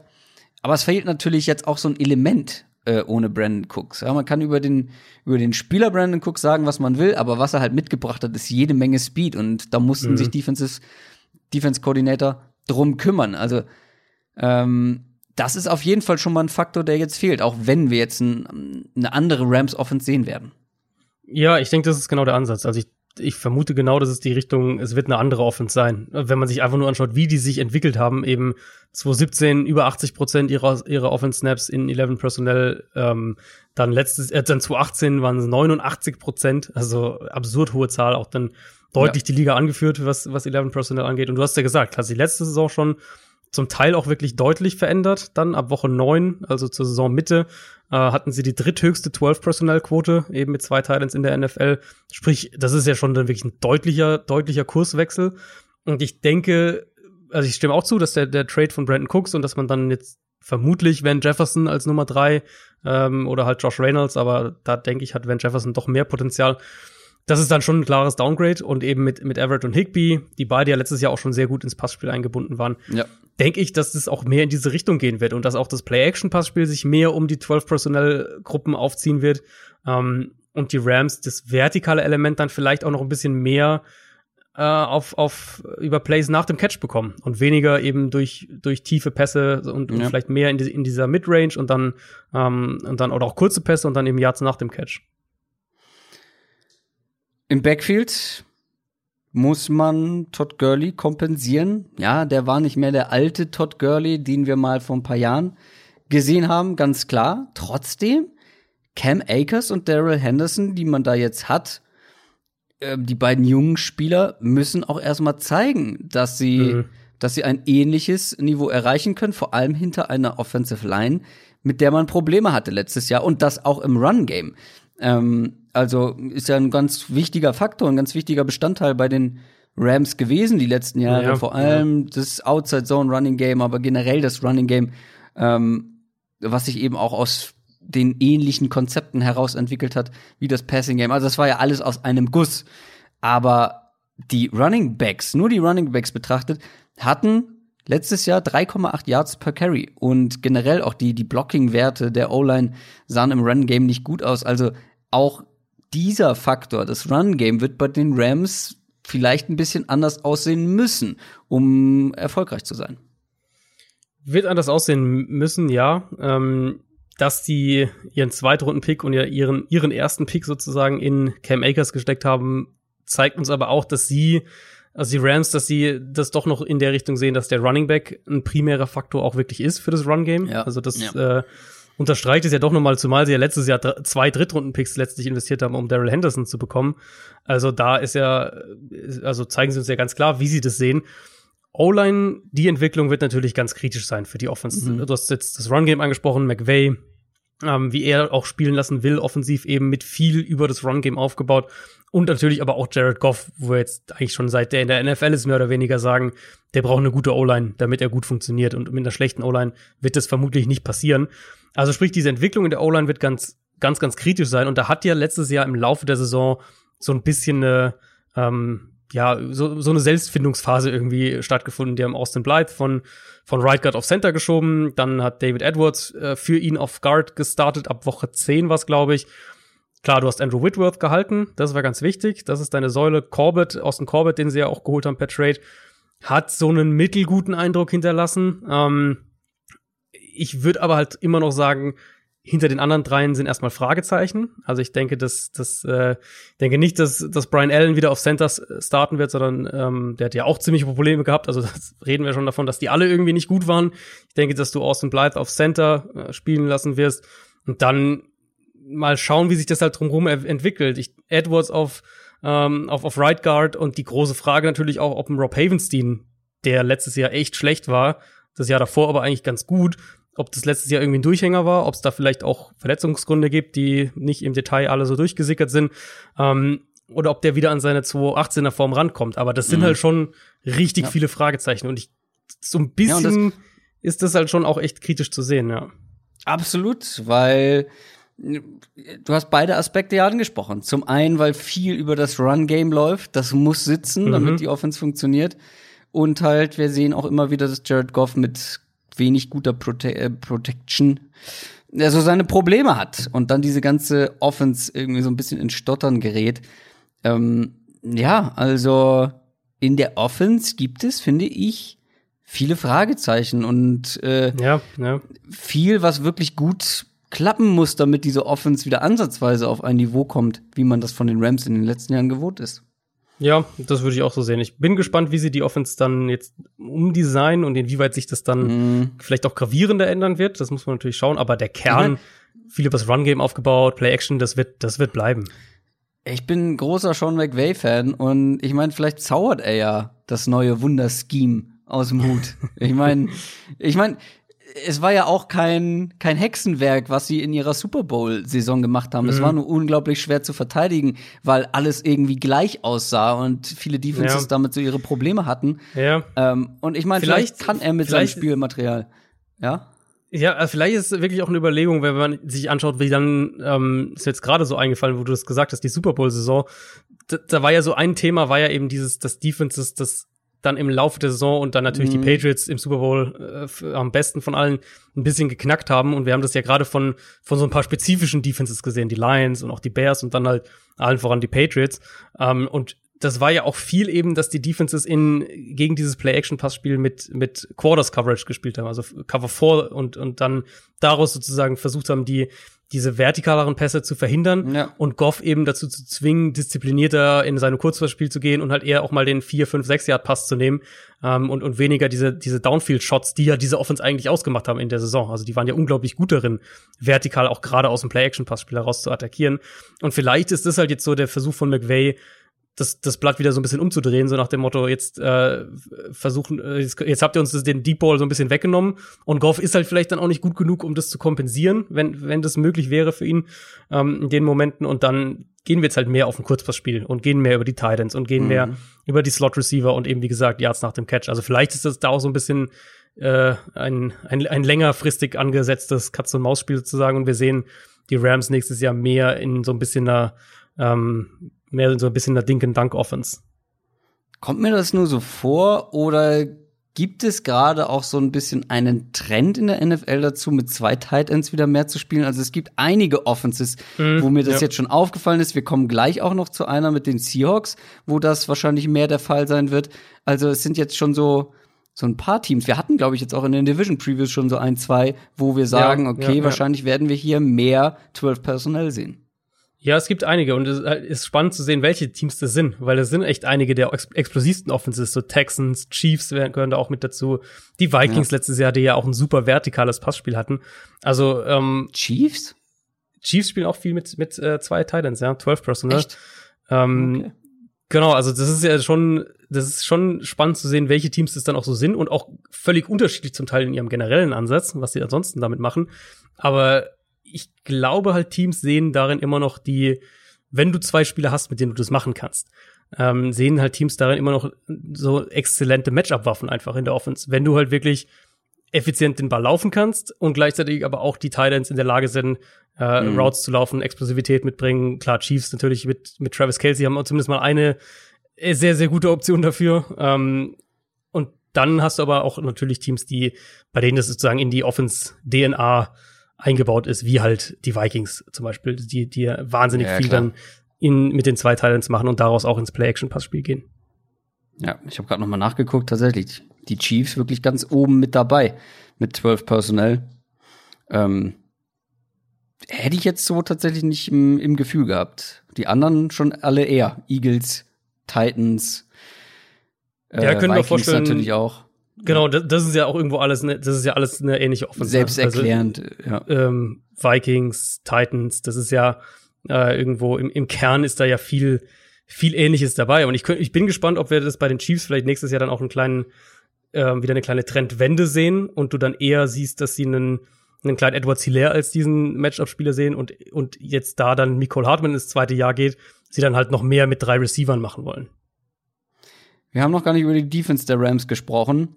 Das stimmt, ja. Ähm, das mit den, ähm, also es ist im Prinzip ähnlich wie in der Offense. Also man ist nicht schlecht besetzt, aber vermutlich schlechter als im Jahr zuvor. Und mhm. wir haben auch hier das gleiche Probe Problem wie schon vor Jahren in der Defensive Line. Man hat Aaron Donald in der Mitte. Das ist schön, das ist toll. Aber was kommt über außen? Dante Fowler weg, Clay Matthews weg. Ja, über den kann man sagen, was man will. Der hat nicht seine beste Saison erlebt im mhm. vergangenen Jahr. Aber trotzdem hat er die drittmeisten Quarterback-Pressures im ganzen Team. Dante Fowler war auf Platz zwei, sprich dein Nummer zwei und dein Nummer drei Pass-Rusher fallen schon mal weg. Und da kommen jetzt Leute oder sollen das Leute jetzt auffangen, die waren vorher schon da, haben aber sich nicht durchgesetzt oder aus welchen Gründen auch immer ja. weniger gespielt als die anderen beiden genannten. Also mit Abucam und äh, Michael Brockers haut mich jetzt nicht wirklich um. Ähm, man hat im Draft investiert, wenn mich nicht alles täuscht. Ja, Terrell Lewis, ähm, so ein Outside-Linebacker, der mit ein bisschen Speed was machen kann in der dritten Runde. Aber ist jetzt auch keiner, der dann so einen Wegfall von einem Fowler und einem Clay Matthews auffängt. Ja, das ist, denke ich, der, die Idee, dass Leonard Floyd das halt übernehmen kann, den sie ja als Free Agent Stimmt, der ist auch, ja, der ist auch noch mit dabei. Ja. Genau, ich vermute, dass die Hoffnung ist, dass der so ein bisschen diese Dante Fowler-Rolle ähm, übernimmt. Der eine Teil, wo ich jetzt sagen würde, in deinem, in deinem, wo sind sie besser geworden, Spiel, ist wahrscheinlich die tatsächlich die, die Defensive Line selbst. Also wenn wir jetzt nicht den mhm. Edge, die Edge Rusher mitnehmen, weil ja eben die Situation so ein bisschen kurios war, dass sie eigentlich Michael Brockers schon verloren hatten. Der war ja mit den Ravens ja, sich stimmt, einig. Ja. Genau, und dann haben sie Ashawn Robinson verpflichtet. Dann ist der Brockers-Deal mit den Ravens wieder durchgefallen und dann haben sie ihn direkt selber genommen. Also sie haben ja dann direkt den sie wieder zurückgeholt. Und dementsprechend hast du da jetzt Brockers, Robinson und Aaron Donald, was natürlich schon mal ein Wort ist erstmal. Ähm, aber drumherum sehe ich schon auch echt viele Fragezeichen mit, mit den, mit den Edge-Rushern, ähm, mit dem, was dahinter stattfindet. Alles unter einem, einem komplett neuen Defensive Coordinator. Also. Wollte ich gerade sagen, ja. ja da ist schon viel. Äh, Vielleicht auch eine Umstellung der Front. Kann auch sein. Weiß ich ehrlich gesagt gar nicht, was sie genau geplant haben. Ist äh, habe ich zumindest auch noch nichts gelesen. Jetzt auch nicht so, dass dass äh, dass Brandon Staley, der äh, dass dass der schon so eine mega Geschichte hätte, wo man jetzt äh, viele Schlüsse draus ziehen kann. Also das ist, glaube ich, alles irgendwie äh, erstmal offen. Ähm, selbst ja Inside Linebacker ist dann gleich das nächste Thema. Also ja. ähm, ja, mega, mega viele Fragezeichen. Ich finde, der Defense noch, also offensiv kann ich mir vorstellen, wie es aussehen soll. Mhm. Defensiv habe ich ehrlich gesagt ja. kaum eine wirkliche Idee. Ja, da hast du halt eben Aaron, Aaron Donald als, ja, als Säule. Genau. Und Donald und ja, Ramsey, das ist, das sind deine Säulen und der Rest ist. Ja, Michael Brockers und Ashon Robinson zu haben, ist zwar nett, aber das ist ja jetzt auch nicht absolutes Elite-Level, äh, was dir dann, was dann um Aaron Donald herum aufgebaut wird. Und wenn du dir die anderen Positionen anguckst, es geht ja so weiter. Cornerback, ja, mhm. Jalen Ramsey, mega gut, aber dahinter. Also Troy Hill vielleicht, hat, glaube ich, gar nicht so eine schlechte Saison gespielt. Mhm, ja. Aber auch viele No-Names. Slot-Cornerback mit Nickel Robbie Coleman weg, wurde ja. auch nicht wirklich ersetzt. Zumindest nicht auf dem Papier ersichtlich, wer den da jetzt ähm, ähm, ja, vertreten soll, ersetzen soll. Und Linebacker ist doch genauso ein Rätsel. Also da könnte einer Starting Linebacker spielen, äh, der einen einzigen Snap in der NFL bisher gespielt hat. Vor einem Jahr mhm. war das. Mhm. Micah Kaiser. Ja, und Leonard Floyd, ähm, ja, hast du schon gesagt, ist wahrscheinlich nicht der geborene Inside-Linebacker. Also auch nee, ein Corey Littleton wird spielen, ja. nicht wirklich aufgefangen, der ja nun ja. mal ein ähm, nicht als Pass-Rusher viel eingesetzt wurde, sondern eben ja der Coverage-Linebacker gewesen ist. Das ist Leonard Floyd nicht. Also wer übernimmt diese Rolle? Ja, ja, ganz genau. Also, bei, bei, äh, bei Mika Kaiser hieß es ja, dass der wohl letztes Jahr hätte starten sollen, neben Littleton. Ähm, hat sich dann verletzt in der Preseason. Wenn der es nicht wird, dann wahrscheinlich Kenny Young. Ähm, wird aber halt auch hier die Frage sein, wie die, ob die sich anders aufstellen von, von der, von der äh, Personellzusammensetzung, weil, weil letztes Jahr hatten sie ja nur Corey Littleton als ähm, quasi den Inside Linebacker. Der ist der einzige Off-Ball Linebacker bei den Rams letztes Jahr, der mehr als 300 Snaps gespielt hat. Also sprich, sie waren jetzt auch kein Team, was viel mit mit mit zwei oder oder noch mehr äh, Off-Ball Linebackern irgendwie gearbeitet hätte. Das heißt, bleibt es so ähm, oder spielen dann vielleicht Kaiser und Kenny Young zusammen? Also finde ich halt auch ist kaum vorherzusehen. Ähm, Gleichzeitig haben sie natürlich, also sie haben allein ihre drei Spieler mit den meisten Cover-Snaps vom letzten Jahr verloren. Mit eben Littleton, ja, ja, Eric ja. Weddle und, und Robbie Coleman. Also das ist halt so ein krasser Umbruch in dieser Defense, dass das, denke ich, auch einfach Zeit brauchen wird, um sich zu finden. Und ich finde auch eben, wie gesagt, abgesehen von der, von der Defensive Line jetzt um Donald herum, sehe ich keinen Mannschaftsteil, wo ich jetzt sagen würde, da sind sie besser geworden. Eher im Gegenteil. Also mit, mit der, äh, auf, auf, auf Inside Linebacker sind sie vermutlich deutlich schlechter geworden. Und auf Edge, also selbst wenn Floyd natürlich athletisch viel mitbringt, sehe ich den jetzt auch erstmal als ein Downgrade zu, zu Dante Fowler. Wie nennst du den Kaiser mit Vornamen? Mika. Okay. Ja, ich habe Maika gesagt, habe direkt Hunger bekommen. Wir machen noch das Würstchen. Wow. äh, haben wir schon über die Safeties gesprochen? Die sind gut. Das ja. Okay, das wäre ein Mannschaftsteil, wo ich sagen so. würde, da sind sie wahrscheinlich besser geworden. Da haben ja. sie natürlich Rod und Johnson und sie haben Terrell Burgess gedraftet in der dritten Runde, der vielleicht auch im Slot starten könnte. Das wäre denkbar. Ähm, da sind sie im Vergleich. Das wollte ich doch noch mal hinterher schieben. Ja, eben. Noch mal was Positives sagen. Also John Johnson war dann, glaube ich, auch lange verletzt ähm, ist äh, ausgefallen auf jeden Fall, mhm, mhm, kommt zurück. Ähm, das wird natürlich auch helfen. Trotzdem, also bei den Rams, ihr, ihr habt es wahrscheinlich rausgehört. Es ist viel, wo man sagt, ja, ist eher eine Verschlechterung, ähm, auf dem Papier zumindest. Ja, man hat äh, einen soliden Quarterback immerhin zumindest, ein guter Coach, man hat ein paar Playmaker offensiv, man hat ein, zwei Playmaker, na, im Grunde wahrscheinlich zwei Playmaker defensiv mit Aaron Donald und Jalen Ramsey, aber ansonsten mhm. halt gerade defensiv jede Menge Fragezeichen. Ich habe schon mal gesagt vorhin, äh, es, Sean McVay müsste offensiv auf jeden Fall irgendwie so ein neues Wunderkonzept aus dem Hut zaubern und defensiv muss hm. auch mit dem neuen Defensive Coordinator, äh, Defensive, Gott, oh Gott, Defensive Coordinator, so, ähm, einiges zusammenlaufen mit so vielen Wildcards in dieser Defense, dass man in dieser starken Division irgendwie mithalten kann.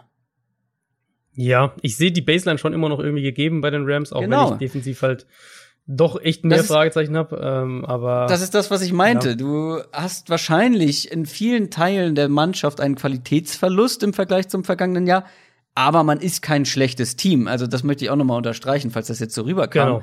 Genau. Die Rams sind kein schlechtes Team. Wie gesagt, die haben einige Säulen überall noch. Und wenn du diese Säulen hast, hast du schon mal mehr als einige andere Teams. Mhm. Ja, ich denke, die werden, für mich ist die Baseline für die Rams halt so ein bisschen sieben Siege. Ich glaube, sieben Siege sehe ich bei denen auf jeden Fall. Und das ist ja schon mal ein, Wort dafür, dass ich jetzt nicht behaupten würde, dass sie einen Elite-Quarterback haben. Also ähm, da, das spricht ja auch dafür, was sie ansonsten drumrum haben. Aber es sind halt ultra die Variablen drin. Also mit der O-Line, mit, im Prinzip mit der ganzen Defense, das sind natürlich Variablen, die krass auch in unterschiedliche Richtungen gehen können. Und ich sehe seh die O-Line halt als noch echt skeptisch, auch wenn man da letztes Jahr im Laufe der Saison sich ein bisschen stabilisiert hat und wie gesagt, Defense, ja. Ihr habt ja gemerkt, viele, viele offene Fragen, auf die man jetzt auch noch nicht so richtig eine Antwort hat. Und damit kommen wir zu den Seattle Seahawks und für die haben wir wieder einen Gast mit dabei. Wer die Division Preview vom letzten Jahr schon gehört hat, wird ihn kennen. Max Lenge vom, von den German Seahawkers ist wieder mit dabei. Hallo. Hallo zusammen, freut mich, dass ich da sein darf. Es soll ja Leute geben, die letztes Jahr noch nicht unter den Downset Talk Hörern und Hörerinnen gewesen sind. Noch mal kurz zu dir. Du bist, wie ich gelesen habe, Gründungsmitglied dieses Fanclubs, dieses German Seahawkers Fanclub, hast das Ganze mit aufgebaut. Vielleicht sagst du auch noch mal ein, zwei Worte zu diesem Fanclub. Ist ja jetzt schon ein bisschen größer geworden, das Ganze. Und warum sind es die Seahawks geworden und nicht irgendein anderes NFL-Team? Ja, sehr gerne. Hast du, hast du recht. Äh, wir sind inzwischen über 1000 Mitglieder, ähm, haben uns gegründet nach dem Super Bowl-Sieg 2013-14, haben da einfach die Möglichkeit genutzt, auch auf der Welle so ein bisschen mitzuschwimmen. Ähm, da wurde es auch gerade in Deutschland bekannter, ähm, wurde in Deutschland im Fernsehen übertragen. Also ja, haben das ein bisschen ausgenutzt. Ähm, ja, über 1000 Leute haben eine kleine Redaktion, die auch tagesaktuell über die Seahawks berichtet, haben einen Vorstand, der sich mit Treffen beschäftigt, ähm, ja, treffen uns als Gruppe, schauen zusammen Spiele, machen Mitgliederversammlungen, wählen Vorstandsmitglieder, solche Sachen, wie man als Verein eben ja tut. Genau, und bei mir selber sind es die Seahawks geworden, weil ich ähm, so 2008 war es, glaube ich, mit meiner Familie an der Westküste war, wo wir Verwandte haben, in Oregon. Bin da am Spieltag dann durch Eugene gelaufen, habe dann mitbekommen, dass da College Football gibt, Oregon Ducks gegen Washington Huskies, wäre ja in Deutschland ein Derby. Ähm, und war dann davon begeistert und habe gedacht, okay, jetzt habe ich ein College-Football-Team, für das ich mich begeistern kann. Jetzt brauche ich auch noch ein NFL-Team, das ich mitverfolgen kann, mit dem ich mitfiebern kann. Und das wohnen dann die Seattle Seahawks, weil die am nächsten dran sind. An der Westküste ist es schön, Wald, Bäume, viel Regen, das gefällt mir. Deswegen so. es dann die. Sehr schön. Ähm, lass uns, bevor wir auf die Zukunft schauen, noch mal auf die vergangene Saison eingehen. 11 und 5 war der Rekord.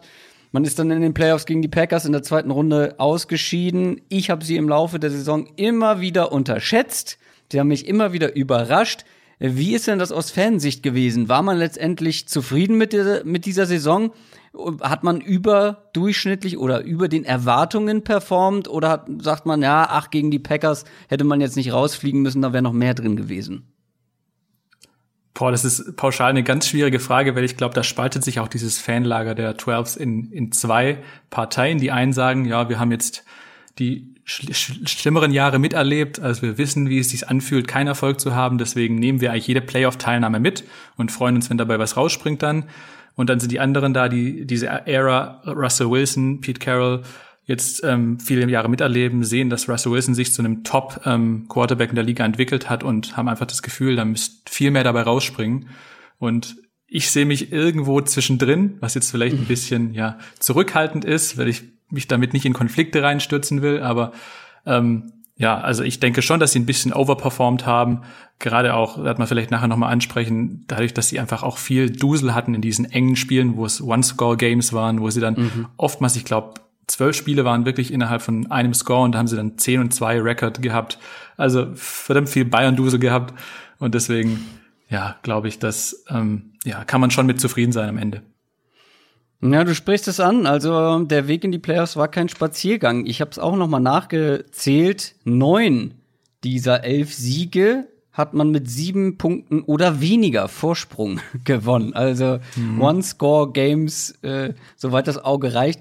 Viel hat sich ja jetzt personell eigentlich nicht getan.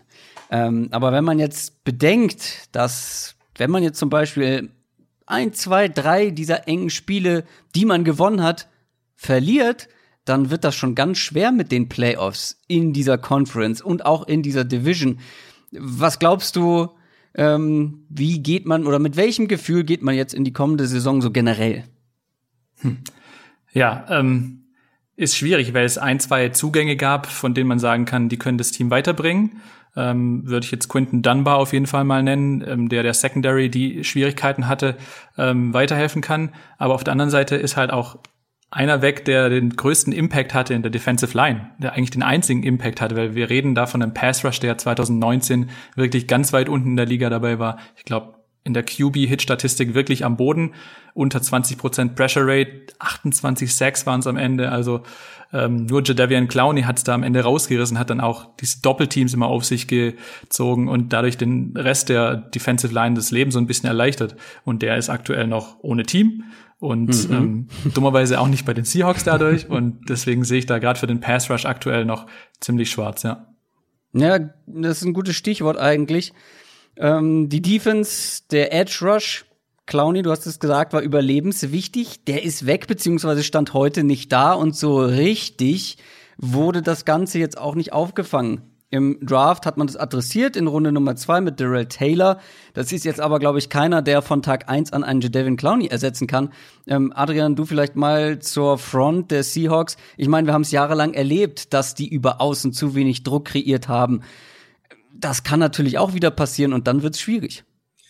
Ja, zumal, also Max hat den, den wichtigen Punkt ja, oder einige der wichtigen Punkte schon angesprochen mit Clowney, dass eben mein Eindruck ist immer noch mit Clowny, dass wenn der irgendwie vier, fünf, sechs mehr gehabt hätte, dann hätte der auch schon das Geld bekommen, das er haben will. Weiß ich nicht, ob es bei den Seahawks gewesen wäre oder bei einem der anderen Teams, das da im Rennen ist. Und das ist ja immer diese Problematik eben, wenn die, wenn der Pass Rush insgesamt, aber auch die individuellen Pass Rusher eben zu sehr an den Sacks gemessen werden. Und wenn du dir einfach anschaust, dass so ein Starting Edge Rusher irgendwas zwischen 450 und 550 Pass Rush Snaps in der Saison hat, ähm, drei, vier Sacks mehr oder weniger ist ja ein minimaler Bruchteil von den Plays. Und da reden wir noch nicht mal davon, ob das jetzt wirklich Sacks waren, wo er, weiß ich nicht, seinen, seinen Tackle innerhalb von 1,5 Sekunden schlägt und dann noch irgendwie den Running Back aussteigen lässt und dann zum Quarterback durchkommt oder ob er halt irgendwie der Quarterback von der anderen Seite in seinen Schoß getrieben wird quasi und er nur noch zupacken muss. Also diese Sack-Fokussierung ist ja, ist ja auch echt äh, kontraproduktiv eigentlich, wenn es darum geht, die selbst zu, zu evaluieren und Clowney eben mit seinen knapp 60 Quarterback-Pressures Top 10 Spieler, was Pass Rush Win Rate angeht, also wie schnell er seine Blocks jeweils schlagen kann.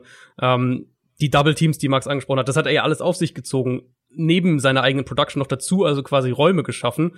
Und der Faktor fehlt jetzt einfach komplett. Und jetzt hast du irgendwie Bruce Irvin, den sie zurückgeholt haben, ähm, mhm. LJ Collier, der jetzt letztes Jahr als, als, Rookie mehr oder weniger eine komplette Ausfall war, ähm, und eben Daryl Taylor, wo ich auch denke, dass der dass der Zeit brauchen wird, die müssen ja jetzt selbst für sich Räume schaffen. Deswegen sehe ich da schon ein echtes Problem. Ich glaube, dass sie tendenziell Potenzial mehr haben in der Mitte äh, mit, mit Puna Ford und Jaron Reed, aber auch das ist halt eher, jetzt, da reden wir jetzt auch nicht von, von einem Elite Interior Pass Rush. Also ich sehe da schon ein enormes Problem und bin in dem Zusammenhang dann auch gespannt, ob sie vielleicht anfangen, mehr zu blitzen.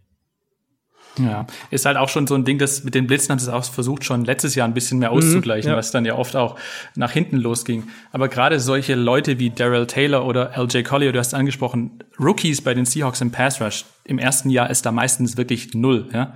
Ähm, wenn man jetzt mal League McDowell mal ganz weglässt, der war ja nicht mal auf dem Feld, aber LJ Collier, selbst Frank Clark hat in der ersten Saison relativ wenig Impact gehabt. Und deswegen erwarte ich das von Daryl Taylor, so sehr er noch vielleicht auch ein Freak-Athlet sein will mhm. ähm, oder Alton Robinson erwarte ich einfach von beiden noch nicht. Und da hoffe ich einfach, dass so Leute wie Benson Mayoa, der ja auch noch wieder zurückgekehrt ist, ähm, und Bruce Irvin, klar, die können vielleicht die Sack-Statistiken ein bisschen höher treiben, aber Sack, Sacks alleine sind ja auch noch nicht das, was dann den Ausschlag gibt. Und deswegen muss dann auch Jaron Reed über die Mitte ähm, gemeinsam mit Puna Ford da wieder mehr liefern, als er 2009, 2019 getan hat. Da war er auch suspendiert, der Jaron Reed, für die ersten paar Spiele und kam danach nie so richtig in Fahrt. Also ja, Quinton Jefferson ist auch noch weg, ja. muss man sagen, zu den ja. Buffalo Bills. Auch so ein bisschen ähm, unterm Radar, ne? Weil ich hatte, ich hatte den, total. ich weiß nicht, äh, Christoph, du dich erinnerst, ich hatte den in meinen in meinen äh, so Sleeper Free Agent Kandidaten, die so ein bisschen unterm Radar fliegen und dann einen Impact mhm. woanders haben könnten. Ähm, Quentin Jefferson, den Defensive Tackle, und der,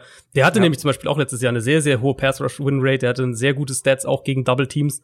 Ähm, jetzt natürlich keiner, der Wo ist der denn eigentlich jetzt gelandet, wenn ich das mal kurz. Äh, Buffalo Bills, glaube ich. Buffalo, ja, ich meine auch Buffalo. Ah ja. Ähm, ja, so, und das, selbst wenn's nur, wenn wir nur von der Rotation dann sprechen, so sowas fehlt ja dann natürlich auch. Und wenn wir jetzt auf die Interior Line schauen, eben hinter hinter Jaron Reed und Puna Ford, also da muss dann muss dann Max über die Leute was sagen, weil über das, was dann da dahinter schon, ist, kann ich ehrlicherweise auch nicht so wahnsinnig schon total dünn, ja. Also da ist auch nicht mehr viel. Ja. Ne? Ja, und selbst, selbst über die Außenbahn ist es dann schwierig. Da war ja letztes Jahr dann mit vier Sacks, glaube ich, Rasheem Green mhm. in seinem zweiten Jahr ähm, mit den meisten Sacks dabei. Und gerade von ihm und LJ Collier, den wir auch schon angesprochen haben, muss ein Riesensprung nach vorne kommen, wenn dann irgendwie Clowney kompensiert werden soll. LJ Collier hatte ja das Problem, dass er in der Vorbereitung am Sprunggelenk schwer verletzt war, fast auf Injured Reserve gelandet wäre, ähm, dann zurückkam, aber in 100, über 150 Snaps nie so einen richtigen Impact hatte. Ich glaube, ein, ein Tackle oder so. Also er war wirklich unsichtbar. Und das sind einfach so Spieler, bei denen ein Riesensprung kommen muss, wenn da überhaupt eine Steigerung da sein soll.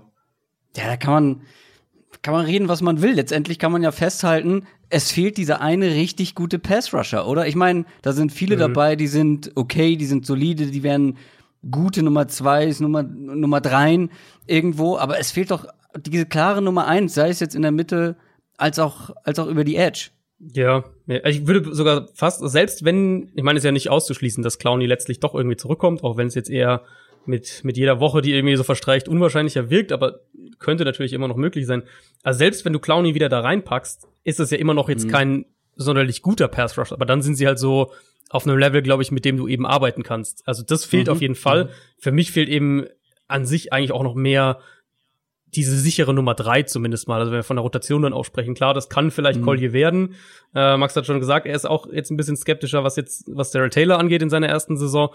Aber im Prinzip fehlt dir die, die ja erstmal auch. Bruce Irvin, okay, ist in Ordnung, gerade das, weil er auch recht günstig jetzt dann kam, aber ähm, ich, also die Nummer eins fehlt auf jeden Fall, aber selbst wenn die da wäre, würde ich das immer noch als eine potenzielle Problemzone irgendwie beschreiben. Apropos ja. Nummer eins, Runde eins des NFL Drafts. Da würde mich, also diesen Pick, den Jordan Brooks Pick, der Linebacker in Runde eins, den haben wir beide, Adrian und ich, natürlich, was heißt natürlich, das klingt jetzt, als würden wir die Seahawks immer kritisieren, aber diesen Pick haben wir kritisiert und ich weiß, dass auch die Seahawks-Fans da gespalten waren. Es gab ein paar, die dann sich näher mit dem Spieler beschäftigt haben und gesagt, ja, eigentlich ist das doch ein ganz guter. Andere haben gesagt, warum denn den? Den hätte man doch auch später bekommen. Wie hast du den Pick gesehen und was glaubst du, dass er für einen Impact haben kann, John Brooks? Ja, es gab ja zwei hauptsächliche Kritikpunkte, glaube ich, bei Jordan Brooks. Der eine war natürlich wieder Reach. Aber das ist ja so ein, so ein Klassiker bei den Seahawks. Die Seahawks picken halt ihre Guys und ähm, denen ist es ziemlich egal, ob der irgendwie auf dem Big Board von vielen anderen Menschen wieder ganz woanders ähm, sitzt oder, oder auch nicht. Ähm, und ja, das kann man natürlich so kritisieren. Und der andere ist, ja, Linebacker ist doch auch so eine Position, auf der die Seahawks relativ mhm. gut aufgestellt sind. Ja, ja stimmt, ja. Mhm. Und, und ja, ähm, ich habe mir den Pick dann eher aus der Perspektive mal angeschaut, ähm, auf lange Sicht, ja. Also KJ Wright ist 30, ähm, kommt zwar, kam zwar durch eine Saison ganz gesund durch, war aber davor ein Jahr lang relativ viel angeschlagen, ähm, ist auch relativ teuer in der neuen Saison und könnte deswegen noch entlassen werden. Also da kann ich mir vorstellen, dass Jordan Brooks sogar direkt aufs Spielfeld kommt, ja. Michael Kendricks ist auch nicht mehr im Team, hat sich das Kreuzband gerissen, war auch Free Agent, kommt nicht zurück und der hat eigentlich diese dritte Linebacker-Position in der Base-Formation ausgefüllt. Ähm, und da ist Jordan Brooks vom Spielertyp ja. so ein schneller Linebacker, der ja ähm, Tackles sicher setzt, ähm, einfach mit Speed auch durch die Lücken geht, äh, vielleicht einer, der diese Position gut ausfüllen kann. Und irgendwann, ähm, er hat ja auch unter Bobby Wagners ehemaligen College Coach gespielt. Also da ist sicher auch irgendwann mal eine Frage von Pete Carroll in die Richtung gegangen beim Scouting, ähm, ob das der zukünftig Bobby Wagner werden kann. Weil Bobby Wagner geht auch auf die, ja, auf das, aufs Karriereende zu. Also Jordan Brooks ist, denke ich mal, ein Zukunftspick und ähm, mhm. hat in dem, im Tape, finde ich, auch gezeigt, dass er ja, in der Laufverteidigung wunderbar spielen kann. In der Passverteidigung war das ein riesen Kritikpunkt bei ihm. Ich glaube, 2019 hat er eine andere Rolle gespielt als 2018. Sah 2019 da nicht so gut aus. Ähm, wenn man das Tape von 2018 sich anschaut ähm, oder das die Experten machen lässt, ich habe es selber nicht getan, aber da war der Konsens dann schon auch, ja, der sieht in der Passverteidigung eigentlich auch gar nicht so schlecht aus. Also den Pick kann man schon so machen. Ja. Ich glaube, das mit der Passverteidigung hat Adrian ein bisschen anders gesehen auf den mhm. Tapes, mhm. wenn ich mich richtig erinnere. Ja, also das Ding mit ihm war eben für mich immer, dass er sich halt super ähm, äh, vertikal bewegt, also zur Line of Scrimmage und von der Line of Scrimmage weg. Aber sobald er sich eben mehr im, im freien Raum bewegen musste. Also er hat schon eine Agilität und er hat auch schon eine, eine also auf jeden Fall eine Explosivität. Das sieht man ja auch gerade in der Run-Defense.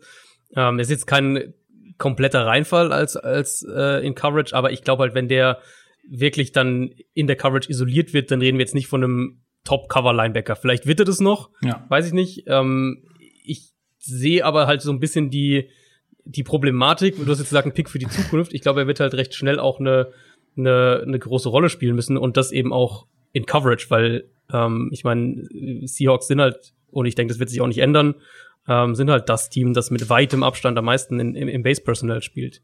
Dann gibt's die Base-Formation schön gegen George Kittle. Zweimal.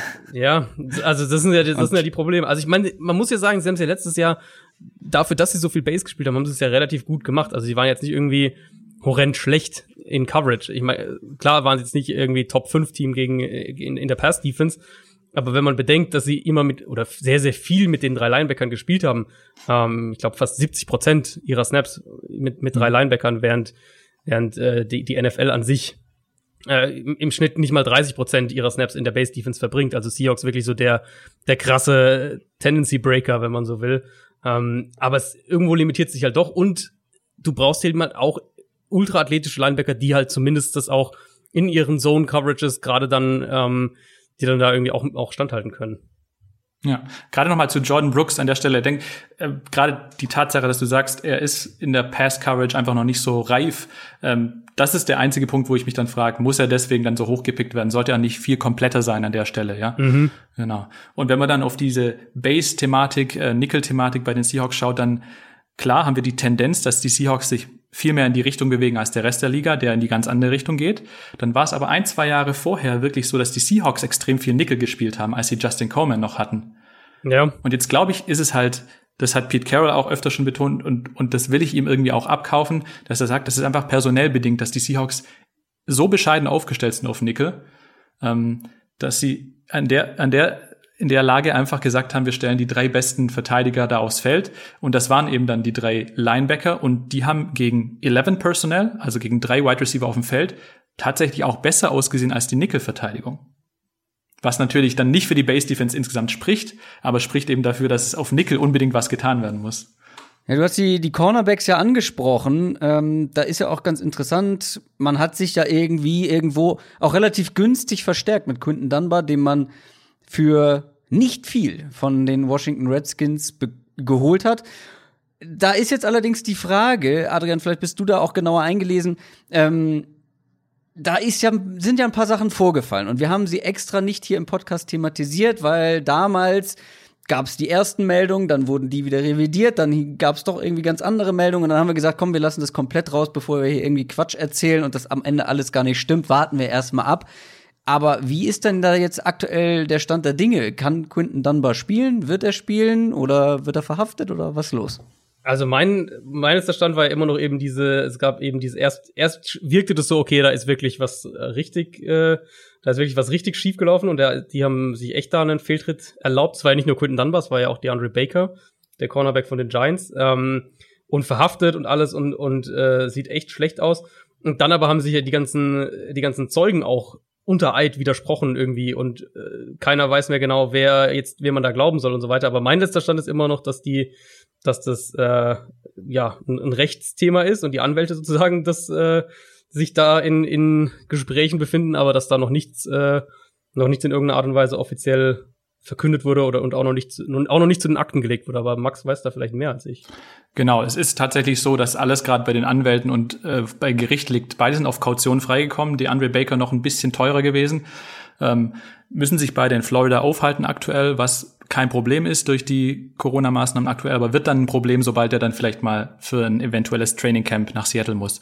Ähm, ja, aber der Stand ist, ähm, liegt bei den Anwälten. Der Anwalt von Dunbar hat auch in, im Radio in Seattle gesagt, dass er hat alle Zeugen, alle vier Zeugen unter Eid aussagen lassen und die haben einfach dem widersprochen oder einfach komplett revidiert, was sie der Polizei im mhm. ersten Augenblick gesagt haben. Also es, es riecht einfach nach irgendwie so äh, ein paar Falschaussagen, um, um hier zwei Spielern irgendwie ein bisschen, ja, um zwei Spieler anzuschwärzen und denen da so ein bisschen, ja, weiß nicht, Geld aus der Tasche zu ziehen oder keine Ahnung, was genau der Gedanke dabei war äh, ziemlich krude auf jeden Fall, ja. Aber ich, ähm, ich denke aber nicht, dass es irgendwelche Auswirkungen hat auf sein, auf seine, ja, auf seinen Spieleinsatz bei den Seahawks. Ja, das wäre natürlich äh, zu hoffen. Dann, dann wäre, ja. dann wäre ja nichts passiert. Also wenn was passiert ist, dann wird es ja wahrscheinlich schon äh, früher oder später dann auch rauskommen und dann wird's ähm, wird's ihn sicher dann auch beeinflussen. Aber ich würde nochmal zum Sportlichen zurückgehen, weil ich fand's ähm, oder ich finde es einen interessanten Punkt, was du auch gesagt hast und ich stimme dem zum Teil auch zu. Dieses, ähm, sie hatten halt letztes Jahr keine vernünftigen Slot-Cornerback. Und also Ugo Omadi war ja so der, den sie dann da ausprobiert haben. Ähm, Finde ich, kann man irgendwo sogar vertreten, dass du sagst, sie, sie spielen äh, sie spielen lieber mit den drei Linebackern. Klar, man muss dann mit den, was sie, wie sie sozusagen die Receiver besser verteidigen, muss man natürlich auch schauen, was sie dann ähm, aus, aus einer Playcalling-Sicht gemacht haben. Ich könnte mir vorstellen, mit, wenn sie den, den Slot-Corner auf dem Feld hatten, haben sie vielleicht auch mehr Man gespielt als dann Zone, mit den drei Linebackern mehr Zone. Ähm, aber jetzt sind sie ja sozusagen weiter in diese Richtung gegangen. Also sie haben ja jetzt eben, was Christoph auch gerade angedeutet hat, sie haben jetzt einen Linebacker eben gedraftet, haben ja, soweit ich jetzt das überblicke, absolut nichts für den Slot gemacht ähm, sind ja wenn dann eben auf die äh, auf die Outside Corner Position gegangen. Und das heißt ja irgendwo, glaubst du nicht auch, dass Pete Carroll vielleicht äh, in seiner generellen Philosophie Vorteile sieht, mit den drei Linebackern zu spielen, weil man eben so besser auch den Run stoppen kann? Ja, das, das ist ja auch das, äh, das wird er so sagen und das denkt er, aber die Zahlen sagen ja genau das Gegenteil, dass ta ta tatsächlich der Run dadurch nicht besser gestoppt wurde. Also das ging total schief. Ähm, deswegen, ja, ich, ich kann einfach nur hoffen, dass es wirklich personell bedingt war und das natürlich auch wieder Schuld des Front Offices ist, aber ähm, wenn es wirklich noch weiter in diese Richtung gehen sollte, dann ja, kann ich mir nicht vorstellen, dass irgendwie eine Steigerung in der Laufverteidigung kommen sollte und in der Passverteidigung auch nicht. Ja, ich habe halt irgendwie Hoffnung, dass die Seahawks jetzt ein bisschen mehr einen Plan haben, was sie auf Nickel machen wollen. Und da gibt es ein paar Optionen. Ich glaube, dass sie in Ugo Amadi inzwischen ein bisschen mehr Vertrauen haben, was man gegen Ende okay. der Saison auch gesehen hat. Ähm, dass Marquise Blair, der ja auch in der vergangenen Saison auf Safety relativ wenig zum Einsatz kam, aber dann doch irgendwie das Talent zeigt, dass er wirklich auch Spielzeit bekommen sollte, dass einer von beiden da ähm, mehr Einsatzzeiten bekommt, dass man zum Beispiel auch mal Quandre Dix, den Free Safety, in den Nickel-Slot schiebt und Marquise Blair stattdessen dann äh, Safety spielen lässt. Oder dass man Quinton Dunbar in den, äh, in den Slot schiebt und dafür Trey Flowers trotzdem auf Außen als Cornerback decken lässt. Also ich denke, da gibt's einige Optionen, um dann wieder wegzukommen von dieser Base-Formation. Ja, bin ich spannend. Also finde ich sehr spannend, weil das, das wird ja irgendwo auch die das Gesicht von der von der Defense so ein bisschen ähm, ja also mitprägen irgendwo, ob sie davon wieder ja. weggehen. Letztes Jahr war das ja so das Thema. Hier Seahawks spielen halt äh, mehr oder weniger dreimal so im Verhältnis dreimal so viel mit den mit den drei Linebackern wie der Rest der Liga. Ähm, ich finde aber halt eigentlich, wenn man sich das diese Secondary ansonsten anschaut, also wenn sie im Nickel das irgendwie im Slot das irgendwie ge ge gelöst kriegen, dann haben sie ja eigentlich schon, finde ich, oder dann sind sie auf einem ganz guten Weg, weil Griffin besser war letztes Jahr, Diggs dazu, äh, Quinton Dunbar dazu, wenn der an seine letzte Saison anknüpfen kann in Washington, war der ja auch, da war der ja auch richtig gut. Ähm, und das war eben auch so mein Gedankengang, dass sie dann vielleicht mehr noch mehr ins Blitzing sich auf diese Schiene verlagern könnten. Ich fand es auch interessant, äh, weil das, du hattest ja auch schon gesagt, ich hatte das auch gar nicht so auf dem Schirm, habe ich jetzt erst in der in der Recherche für die für die Preview ähm, gesehen, dass die ja schon so im Liga Mittelfeld waren letztes Jahr, was Blitzing angeht. Das hatte ich in der Saison nicht so wahrgenommen. Ähm, aus der Not heraus, ja. Ja, genau, genau, wahrscheinlich aus der Not heraus. Und jetzt vielleicht so wie jetzt im Moment äh, das, das Roster auf der Defense-Seite aussieht, würde ja die Theorie dafür sprechen, das eher zu intensivieren, weil die Secondary wurde besser mit, mit Quinton Dunbar und die Front wurde Stand heute signifikant schlechter im Vergleich zur letzten Saison. Mhm, ja, gerade in Man-Coverage sah die Defense eigentlich auch gar nicht so schlecht aus. Und selbst Trey Flowers, der ja viel gescholten wurde dann für seine Performance, der hat auch viele Flaggen ähm, verursacht. Also selbst der war oft wirklich enger Mann und hat dann irgendwie Panik bekommen und dann die Pass-Interference gezogen. also ich glaube auch, dass dieses äh, Duell ähm, Trey Flowers, Quinton Dunbar noch nicht endgültig entschieden ist da für den zweiten Cornerback-Spot. Also ich bin auf Cornerback auch ziemlich zuversichtlich, auf Safety sowieso mit Quandre Dix und Bradley McDougald. Ja, das ist wirklich dieses große Sorgenkind, bleibt weiter die, die Front Seven oder ja, der Pass Rush. Kommen wir mal zur Offense, weil da ist ja jede Menge individuelles Potenzial vorhanden.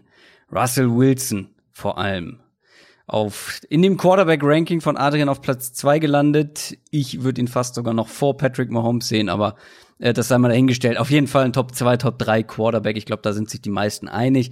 Dann natürlich die Playmaker mit einem DK Metcalf, der eine starke erste Saison gespielt hat. Tyler Lockett ist da. Ähm, und äh, Will Disley, der auch auf Tight End ähm, zum Teil eine starke Saison gespielt hat. Also da sind ein paar gute Leute mit dabei. Ich habe noch mal geguckt, die Folge letztes Jahr hieß viel Rennen. Nee, was habe ich? Jetzt kriege ich es nicht mehr zusammen. Ähm, genau, viel Laufen, weit werfen. Die gute alte Seahawks-Taktik. Ähm, wird sich daran irgendwas ändern oder wird es vielleicht noch mehr, weil man jetzt auch noch mit Greg Olson zweiten Tight End geholt hat und vor allem mit zwei Tight Ends und zwei Wide Receivers auflaufen wird? Was erwartest du, Max, von der Offense? Boah, das ist immer so eine Sa Sache. Ich hoffe natürlich, dass es sich grundlegend ändert. Ich hoffe natürlich, dass Pete Carroll irgendwie auf den Geschmack gekommen ist, da seine Offensive einfach mal in einer zeitgemäßeren Philosophie ähm, aufzustellen und dann wirklich First Down, Second Down einfach auch mal mehr zu passen. Ähm, aber ich sehe einfach aktuell weiterhin keine Anzeichen dafür, dass sich unter Pete Carroll daran was ändern wird. Deswegen passt es mit dem viel Laufen, weit werfen wahrscheinlich auch in dieser Saison, zumal sie äh, die Seahawks ja Philip Dorsett noch geholt haben, der auch ein ziemlicher Speedster ist und als dritter Wide Receiver, wenn er das dann ähm, in, in der Depth Chart schafft, ähm, da noch mal mehr Speed mit reinbringt und ja auch für die tiefen Bälle ähm, ja ein guter Anspiel, eine gute Anspielstation sein kann, wie es bei Tom Brady vielleicht nicht war, weil Tom Brady einfach nicht den Arm von Russell Wilson hat. Ja, Adrian, glaubst du, dass Philip Dorsett eine größere Rolle einnehmen wird als zuletzt bei den Patriots?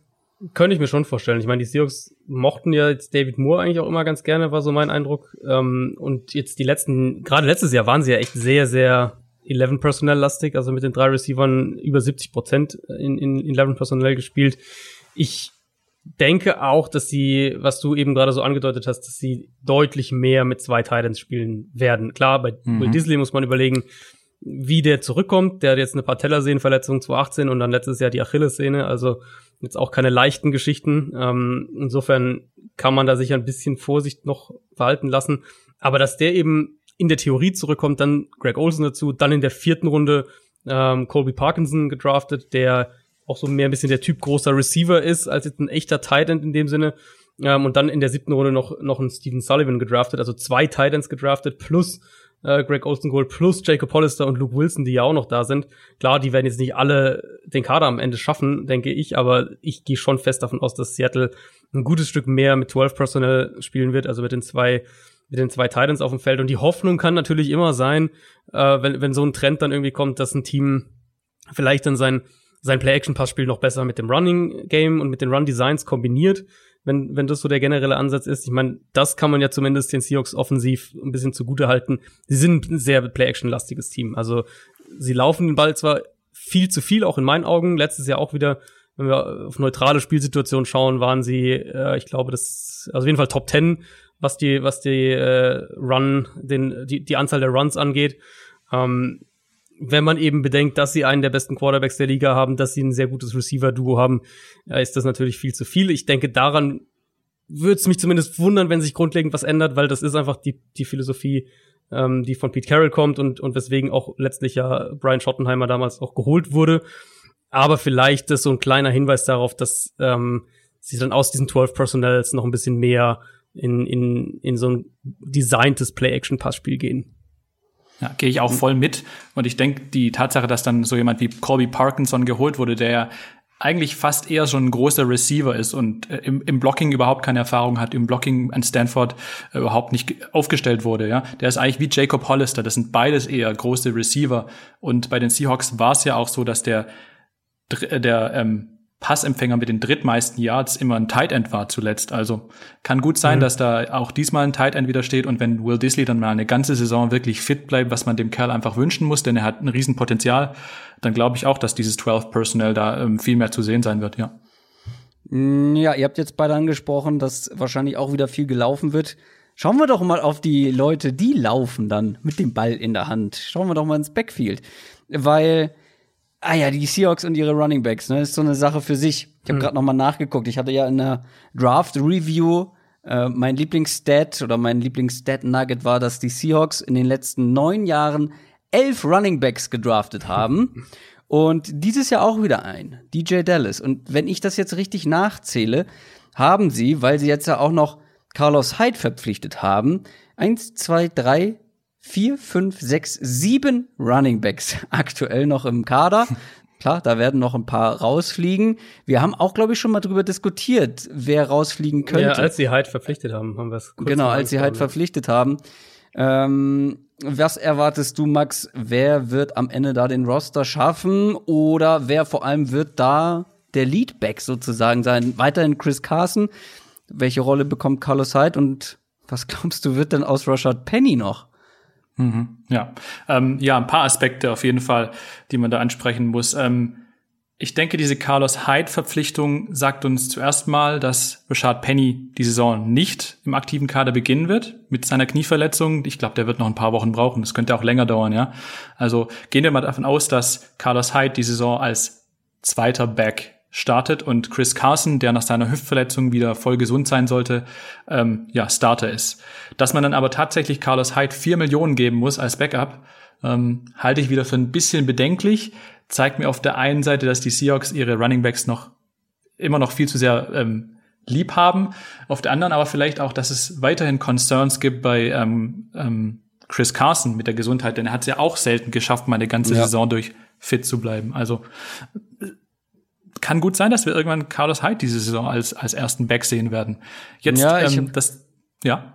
Ja, ich, wir hatten ja auch drüber diskutiert und da war ich mir noch unsicher. Mittlerweile bin ich mir tatsächlich relativ sicher, dass Chris Carson weiterhin die Nummer eins sein wird. Aber wie du schon sagst, der ist verletzungsanfällig und ich glaube, hier, ja.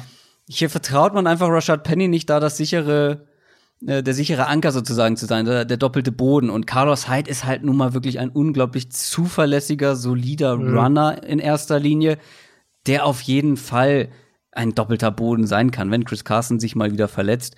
Aber ja. Rashad Penny und dann auch ein DJ Dallas, mal sehen, wie sie den einsetzen und vor allem wie viel, da bin ich auch sehr gespannt.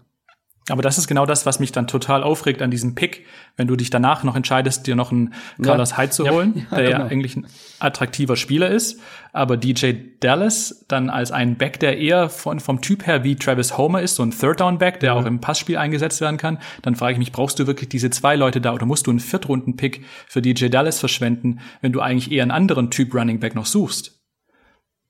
Ja, was Deswegen habe ich mit dem Pick ein bisschen Probleme gehabt, ja. Ja, was ist denn eigentlich mit Travis Homer. Also von dem hat man nun auch nicht viel gesehen. Gut, war auch ein Sechstrunden-Pick, aber wie gesagt, ähm, elf ja, Running Backs in neun Jahren gepickt. Ja, und, und Travis Homer hat dann schon gegen Ende der Saison so ein bisschen seine Rolle ge gefunden, als ähm, Chris Carson und Rashad Penny beide raus waren, als Marshawn mhm, Lynch ja. zurückkam. Ja. Aber da wurde dann halt auch wieder durch Gut. die Mitte geschickt und dafür ist er einfach ja. von von der Statur äh, der falsche Mann. Wenn es über Außen ging, wo dann ihm auch Leute auf dem zweiten Level geblockt haben, wie Mike Upati, dann hat das ganz gut ausgesehen.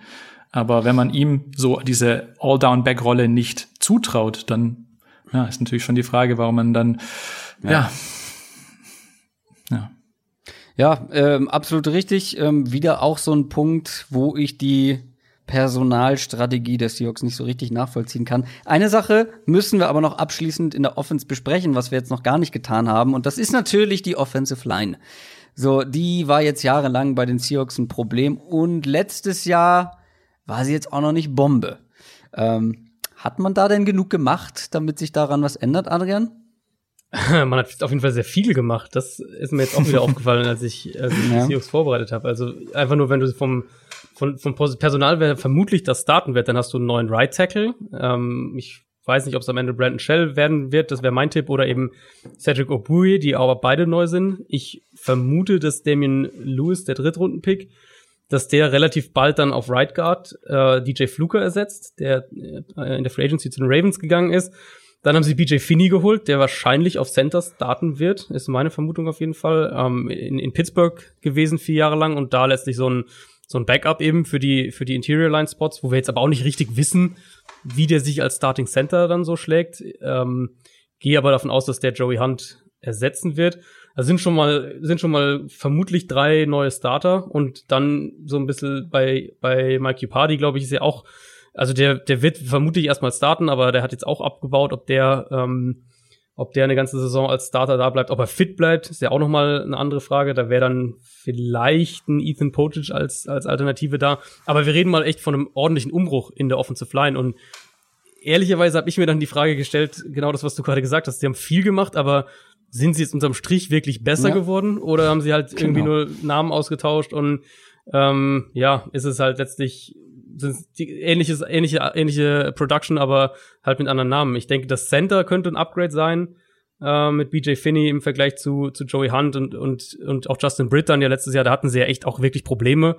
Das muss man ja wirklich sagen. Also Center-Position war ja letztes Jahr ein Riesenthema, auch für die Seahawks in der O-Line. Aber wenn man ehrlich ist, abgesehen von Dwayne Brown auf Left Tackle sind das alles Fragezeichen und ähm, die, mhm. die Saisonvorbereitung jetzt durch Corona, die wird auch nicht helfen dabei, dass sich eine O-Line, eine neue, im Prinzip, dass die sich schnell, schneller einfindet oder schnell zusammenspielen kann. Ja, ja sehe ich auch ich, nur mit. Ja, mach gerne. Sehe ich auch nur mit ganz viel Wohlwollen wirklich ein Upgrade. Es ist für mich auch einfach mehr Quantität als Qualität, die da dazugekommen mhm. ist.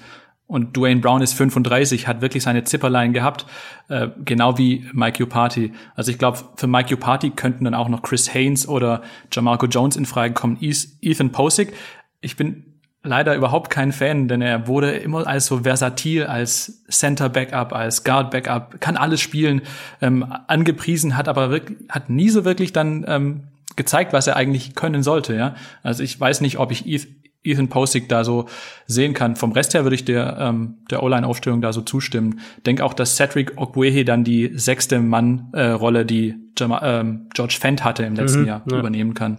Ja. ja, also ich bin mir ziemlich sicher, dass einige Hörer jetzt vor dem Podcast-Gerät sitzen werden und sagen, pff, alle noch nicht gehört. Also sind ja auch viele wirklich die, wenn du dich nicht mehr mit O-Lines und Offensive Linemen beschäftigst, sind da ja wirklich auch einige No-Names mit dabei. Deswegen ja, ja, auch meine Frage. Hat man sich wirklich verbessert ja. jetzt ähm, durch diese ganzen Leute oder ist das wieder eher so eine also, wackelige Angelegenheit? Ich, ich glaube, ich glaub, vielleicht kann man so sagen, dass sie sich vom, vom Ceiling her ein bisschen verbessert haben. Also DJ Fluker und, und Jermaine Feddy, das ist halt ganz, ganz tiefer NFL O-Line Durchschnitt. eher noch im Fall von Ifedi ein bisschen drunter. Ähm, und jetzt hast du, sagen wir mal, Damon Lewis, wie gesagt, ich denke, der wird relativ bald starten. Das war der Drittrunden-Pick, der so vielleicht vom, mhm, vom, ja. vom Kosten, Kosten-Value-Aspekt her, wo sie ihn gepickt haben, äh, vielleicht einer der besseren Picks der Seahawks dieses Jahr im Draft waren. Also da ist zumindest das Ceiling mal ein bisschen höher. Ähm, und dann Right Tackle, ähm, weiß ich nicht so richtig, ob das jetzt besser geworden ist oder nicht. Und Center sehe ich halt das Ceiling, wie gesagt, auch nochmal höher. Aber ähm, kann halt auch sehr gut sein, dass der Floor erstmal ein gutes Stück tiefer dann ist als letztes Jahr. Weil letztes Jahr waren sie ja zumindest noch so, so unterer Durchschnitt irgendwo da in der Richtung. Mhm, genau. Zumindest die Strafen für Four Starts fallen hoffentlich weg. das stimmt, ja. War, waren das so viele? Äh, über die Jahre hat sich da ja, viel ja, eingesammelt bei Jermaine Feddy. Ja. Ja. ja. Also, das klingt ja gut. Jetzt haben wir nicht noch mal ausführlich über Russell Wilson gesprochen, aber ich habe es ja schon so gesagt. Also, das ist einer der besten Quarterbacks der Liga. Ich weiß nicht, wie viel wir da zu dem noch sagen müssen, aber vielleicht können wir ihn ja noch im Fazit mit ein, einnehmen. beziehungsweise mit einbeziehen, weil das war jetzt alles von uns allen dreien eigentlich viel Skepsis mit dabei in vielen Positionsteilen. Und bei mir ist halt wirklich dieses Problem bei den Seahawks, ich verstehe halt viele, ähm, ja, ich verstehe den Ansatz bei vielen Entscheidungen nicht, ich verstehe bei vielen mhm. Sachen die Strategie dahinter nicht. Wie gesagt, du hast einen der besten Quarterbacks der Liga. Für mich werden die Probleme, die eigentlich offensichtlich sind, nicht richtig angegangen. Man scheint sich da auch sehr auf die Draft-Skills äh, des Front Office äh, zu verlassen. Aber ganz ehrlich, so richtig geile Draft-Klassen gab es bei den Seahawks jetzt auch schon eine ganze Weile nicht mehr. Also das ist schon ein paar Jährchen her, dass man da in der mhm. dritten und fünften Runde irgendwie seine neuen, ähm, seine neuen prägenden Spieler gefunden hat. Ähm, ich will eigentlich die Seahawks nicht noch mal wieder unterschätzen, aber trotzdem. Ich habe meine Zweifel, dass sie es dieses Jahr in die Playoffs schaffen. Ähm, natürlich, mit äh, Russell Wilson bist du immer ein Kandidat für die Playoffs. Ich glaube, das, da sind wir uns alle einig. Und dann auch noch mit den Playmakern, ähm, gerade gerade in der Offense, auch Wide Receiver. Du hast eine Chance, du hast immer eine Chance. Aber wie gesagt, dann auch noch diese engen Spiele, wenn sie da ein paar von verlieren, dann wird's schon eng. Max, wie gehst du denn jetzt in die kommende Saison? Mit welchem Gefühl, mit welchen Erwartungen auch vor allem? Ja, also ich würde einfach mal weiter sagen, das Sorgenkind ist weiter nicht die Offensive, so, so schwer ja. es uns fällt, diese Offensive beim Spielen ähm, anzuschauen, ähm, so anstrengend es manchmal ist. Das ist echt nicht das Problem, sondern die Defensive weiter. Und ich glaube, auch wenn sie nicht noch wirklich einen Veteran Pass Rusher verpflichten, dann geht es wirklich in die Hose da in der, in der D-Line. Ähm, aber ansonsten, wie du gesagt hast, äh, solange Russell Wilson dieses Team anführt ähm, und da ähm, ja, immer wieder den Rest des Teams aus der Patsche zieht, ähm, bleiben sie ein Contender. Ich glaube, bis zum Super Bowl oder wirklich tief in die Playoffs rein fehlt einfach eine zweite oder dritte Positionsgruppe, die wirklich Elite ist. Ja. Denn wenn, wenn, man, wenn mir eine einfallen würde, dann ist am ehesten noch Linebacker, aber da bauen sie halt auch ab, weil es einfach vom Alter her auch irgendwann nach, äh, zu Ende geht, ja. Und deswegen glaube ich, dass in der Division, die tendenziell mit den 49ers ein richtig starkes Team haben, ähm, die Arizona Cardinals werden, glaube ich, auch nur stärker dieses Jahr.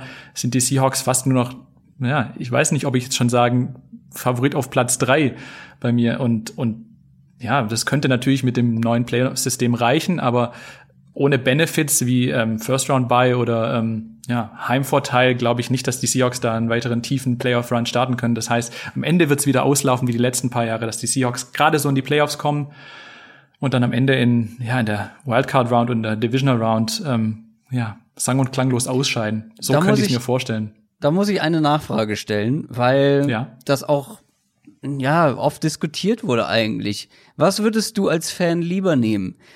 Jahrelang immer in die Playoffs kommen, aber da halt relativ früh rausfliegen oder ein paar richtig schlimme Jahre miterleben, aber dann ähm, wirklich einen, einen Super Bowl Contender haben, der auch wirklich dann es bis ins Super Bowl schaffen kann. Also jetzt so die ganz, ganz schlimmen Jahre, äh, wo es wirklich nur ein paar Siege waren, die liegen ja vor meiner Zeit zum Glück. Das heißt, ich mhm. muss das noch nicht mehr erleben. Ich bin aber klar äh, in der Position, dass ich sage, ich nehme jeden, jede Playoff-Teilnahme mit. Denn ich sage mir, wir haben auch von Aaron Rodgers oder ähm, Drew Brees oftmals schon von diesen Future Hall of Famern gesprochen, die den zweiten Super Bowl-Titel aber immer auch noch nicht gewonnen haben. Und ich glaube einfach, dass es in der NFL so schwierig ist, dass man ja, nicht nur alles aufs Coaching schieben darf, nicht nur alles auf die Philosophie schieben darf. Deswegen würde ich sagen, musst du jede Playoff-Teilnahme mitnehmen und einfach auch sehen, dass die NFL so eine Fluktuation hat, dass äh, es, es trotz Russell Wilson nicht klappen kann, dass du drei, vier Super Bowls hintereinander gewinnst. Also ich bin da klar positioniert. Ja. Adrian, nochmal deine Aussicht auf die kommende Saison? Ich bin, was das, äh, die Positionierung in der Division angeht, noch ein bisschen optimistischer für die Seahawks als Max. Also ich sehe sie schon noch als das, das zweitbeste Team und das auch mit ein bisschen Abstand. Ähm, ich glaube, sie sind so ein Kandidat für zehn Siege. Das wäre so ungefähr mein, meine mhm. Einschätzung. Meine war ja letztes Jahr im Prinzip ähnlich. Also wir haben ja jetzt oft über die engen Spiele gesprochen. Da ist ja dann der der Unterschied zwischen L5, 10-6, 9-7 oder auch 12-4 ist ja dann echt nicht so groß, aber ich denke, dass sie, dass sie so ein Kandidat eben für 10 Siege sind.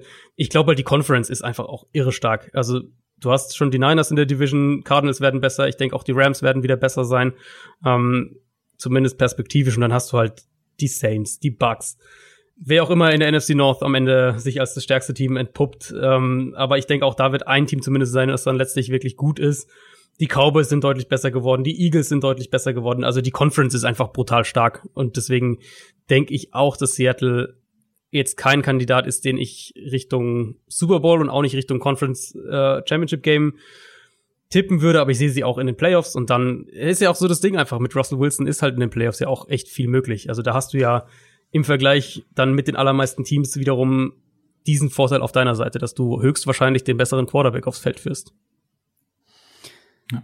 Wo ich das noch so ein bisschen mhm. Zweifel habe, ist immer diese Regression, die man ja eigentlich ansprechen muss. Gerade das Glück, das die Seahawks hatten. Es ja. kann ja auch sein, dass sie von diesen knappen Spielen ja. dann einfach mal drei weniger gewinnen genau. und, und mit ähnlicher Leistung in die Saison gehen. Und genau. dann sieht es ganz schnell so aus, dass sie auf Platz drei oder sogar, was weiß ich, ich will jetzt nicht den Teufel an die Wand malen, aber es könnte dann auch mal die vier sein, ja. Also ich will nur. Ja, eben, das ist, das ist ganz eng da bei den Seahawks. Also für mich ist nach den 49ers diese Division offen, tatsächlich. Ähm, da hängt dann auch viel von ebenso knappen Spielen ab. Da hängt dann viel auch von der Entwicklung in der Saison ab. Und vielleicht bei den Seahawks halt eben auch viel von der, von der Performance der Defense unterm Strich. Mhm. Aber wir haben jetzt sehr ausführlich über die Seahawks gesprochen. Ich bedanke mich sehr bei Max von den German Seahawkers. Können wir noch auf irgendetwas verweisen? Kann man dich, kann man dich hören, lesen, sehen oder am liebsten beim Fanclub beitreten? Was soll man machen? Beitragen, beitreten könnt ihr über die Website germanseahawkers.com. Hören könnt ihr uns im Ballhawks Podcast. Auf unseren Social Media Kanälen könnt ihr uns klicken. Und wir haben noch ein richtig cooles Tool ähm, programmiert jetzt in den vergangenen Wochen der Offseason der Corona-Zeit zu Hause. Einen Roster ähm, Cuts Simulator. Dann kann man dann seinen 53er Kader der Seahawks zusammenstellen aus den aktuellen 90 Mann, die es gibt und kann da schön simulieren, wen man will, wie viel Titans man aufstellen will, wie viel O-Liner. Das könnt ihr euch auch über, über unsere Website anschauen euren Kader simulieren und dann auch veröffentlichen auf Social Media. Da freut sich Adrian, sieben Running Backs mit in den 53-Mann-Roster. und acht Titans. Der Bears-Kader. Stimmt. äh, vollkommen richtig. Äh, Max, vielen Dank, dass du wieder mit dabei warst. Hat wie immer sehr viel Spaß gemacht und einen sehr guten Einblick in das Phantom der Seattle Seahawks gegeben. Vielen Dank. Ich danke euch. Zum Abschluss haben wir noch das beste Team der Division aus der vergangenen Saison, dem Super Bowl-Kandidaten bzw. Teilnehmer aus dem letzten Jahr, die San Francisco 49ers. Die haben wirklich eine tolle Saison hinter sich. Und wenn man jetzt mal auf den Super Bowl guckt, sie haben nicht viele Veränderungen vorgenommen, aber irgendwie dann deutlich noch mehr als der Super Bowl-Gewinner, als die Chiefs. Bei den 49ers habe ich mich immer gefragt in der Vorbereitung, können sie dieses Niveau halten, was sie mhm. letztes Jahr gezeigt haben? Können sie vor allem defensiv dieses Niveau halten? Schaffen sie es noch mal, so gut zu sein wie letzte Saison? Weil ich glaube, du musst in dieser Conference vor allem auch noch mal ein ähnliches Niveau erreichen, um eine Chance auf den Super Bowl zu haben. Und wenn wir jetzt mal mit der Defense anfangen, weil das war wirklich das Prunkstück letztes Jahr wenn man sich das nochmal anschaut. Also wie gut diese Defense gespielt hat, das hat unglaublich viel Spaß gemacht. Es ist natürlich schwer, dieses Niveau zu halten. Wem erzähle ich das? Du bist immer derjenige, der sagt, ah, so eine Defense konstant auf so einem ganz hohen ja. Level zu halten oder ja, auch zu ja. äh, vorherzusagen, ist extrem schwierig. Nominell spricht allerdings wenig gegen einen Rückschritt. Man hat einen Defensive Coordinator gehalten, da gab es ja auch zwischendurch mal Gerüchte, dass der vielleicht irgendwo anders unterkommen könnte. Ähm, man hat alle Topspieler eigentlich vom letzten Jahr weiterhin da, außer DeForest Buckner. Aber der wurde von einem sehr talentierten Javon Kinlaw im Draft ersetzt. Muss man mal schauen, wie lange der braucht, um in diese Rolle reinzukommen. Aber ich glaube, das Potenzial hat er auf jeden Fall. Ähm, Gerade im Pass Rush. Ich sage immer gerne wieder, ich hätte es anders gelöst in dem Fall mit DeForest Buckner. Ich hätte zum Beispiel eher einen Eric Armstead nach diesem ja überraschend extrem starken Jahr von ihm, bevor der Vertrag ausgelaufen ist. Den hätte ich eher ziehen lassen. Buckner hätte ich versucht zu halten. Aber klar, ich kann es irgendwo schon verstehen, wenn du von den Colts einen ähm, 13. Pick im Draft angeboten bekommst, ähm, genau, dann ja. ist es, glaube ich, echt schwierig, da, da Nein zu sagen.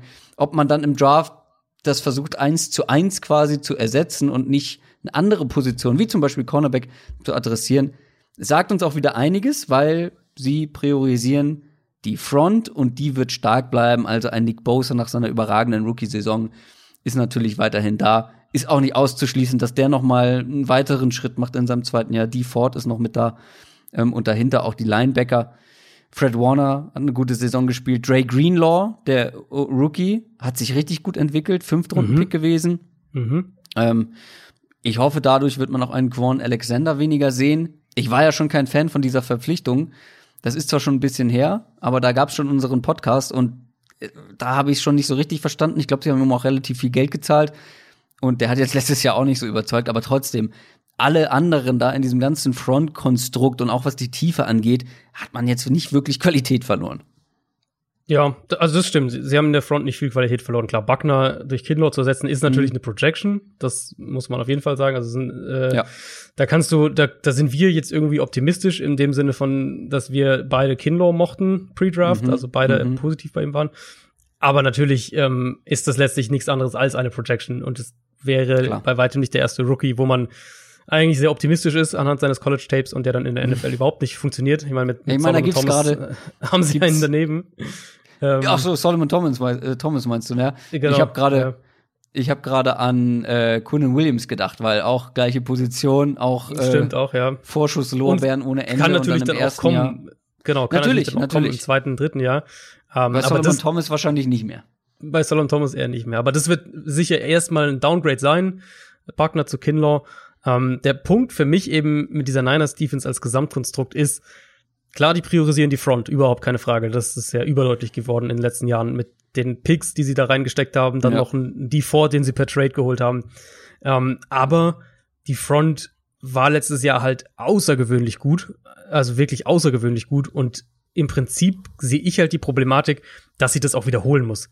Weil wenn sie das nicht ja, genau. wiederholt, genau. ähm, hast du dahinter für mich eine Secondary, die echt auf wackeligen Beinen steht, wo du halt ich habe mir so ein bisschen als, als Titel hingeschrieben, wie lange geht es gut für die, für die, für die Niners Secondary, ähm, wo du eben hoffst im Prinzip, dass Richard Sherman noch mal so ein Jahr im Tank hat, wie das, was er letztes Jahr gespielt hat, wo er wirklich ein Top 5, Top 7 Cornerback in der NFL war, mindestens. Ähm, du hoffst, dass, ich denke, Emmanuel Mosley wird der zweite Starting Corner sein, dass der dann letztlich diesen Schritt macht äh, zu einem guten zweiten Cornerback, den man ja eigentlich letztes Jahr zum gleichen Zeitpunkt von Akello Witherspoon erhofft hatte, wo er ja auch schon ausgeblieben ist. Dann hoffst du, dass K1 Williams dich im Slot weiter stabilisiert. Es gibt nicht viel Tiefe dahinter. Ähm, Jason Verrett zähle ich da leider nicht dazu, weil das wissen wir alle, dass man da sich nicht ja. drauf verlassen kann, dass der spielt. Also diese Secondary, diese Cornerback-Gruppe ist halt schon echt auf richtig dünnem Eis gebaut. Und mhm. das ist, finde ich, dann eben also ich habe ich ja bei den Chiefs vor ein paar Wochen gerade erst kritisiert beim anderen Super Bowl Team und ich finde klar, die Niners sind auf dem Papier, dadurch, dass sie Richard Sherman haben, sind sie sicher besser aufgestellt, aber du hoffst halt echt, da, also da ist viel Hoffen dabei, dass man das, was letztes Jahr dann in Teilen zu sehen war, dass man das nochmal konserviert kriegt für eine ganze Saison. Und das finde ich ist halt schon ein ziemliches, ähm, ziemliches Spiel mit dem Feuer, auch wenn du die Front priorisierst, was die Niners natürlich machen. Ja, man kann natürlich hoffen, dass ein Emmanuel Mosley eine weitere gute Entwicklung genau, ja. irgendwie nimmt. Ähm, der ist ja wirklich einige Male auch gegen Ende der Saison positiv aufgefallen. Aber klar, diese zweite Outside-Cornerback-Position ist wirklich ein Schwachpunkt. Ähm, ich habe gerade gedacht, das ist ja eine wahnsinnige Grandler-Folge heute. Das ist ja, wir haben ja überall zu meckern eigentlich. Für mich wie fühle mich hier wie die beiden alten, alten Herren da von, von der Muppet Show. Wie heißen die? Ja, Stettler, ja. Stettler und äh, Waldorf? Ich weiß die Namen leider nicht.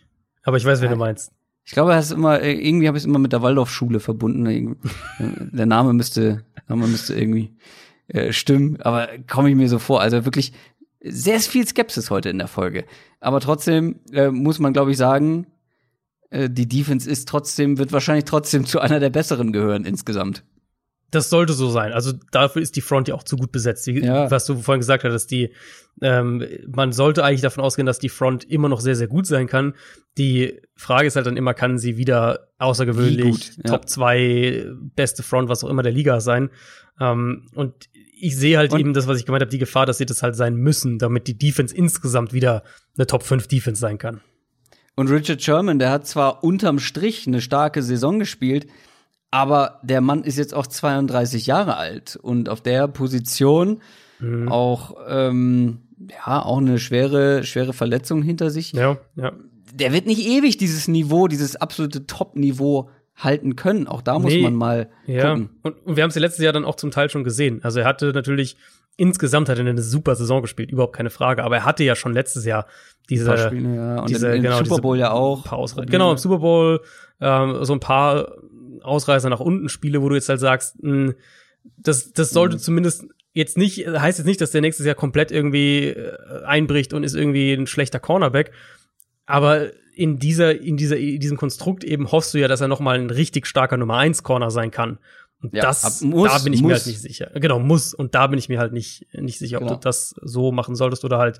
Und das wäre dann eben wieder das, das Weitergedachte, ob du halt nicht vielleicht eher einen deiner Picks in einen Cornerback gesteckt hättest, einen deiner höheren Picks.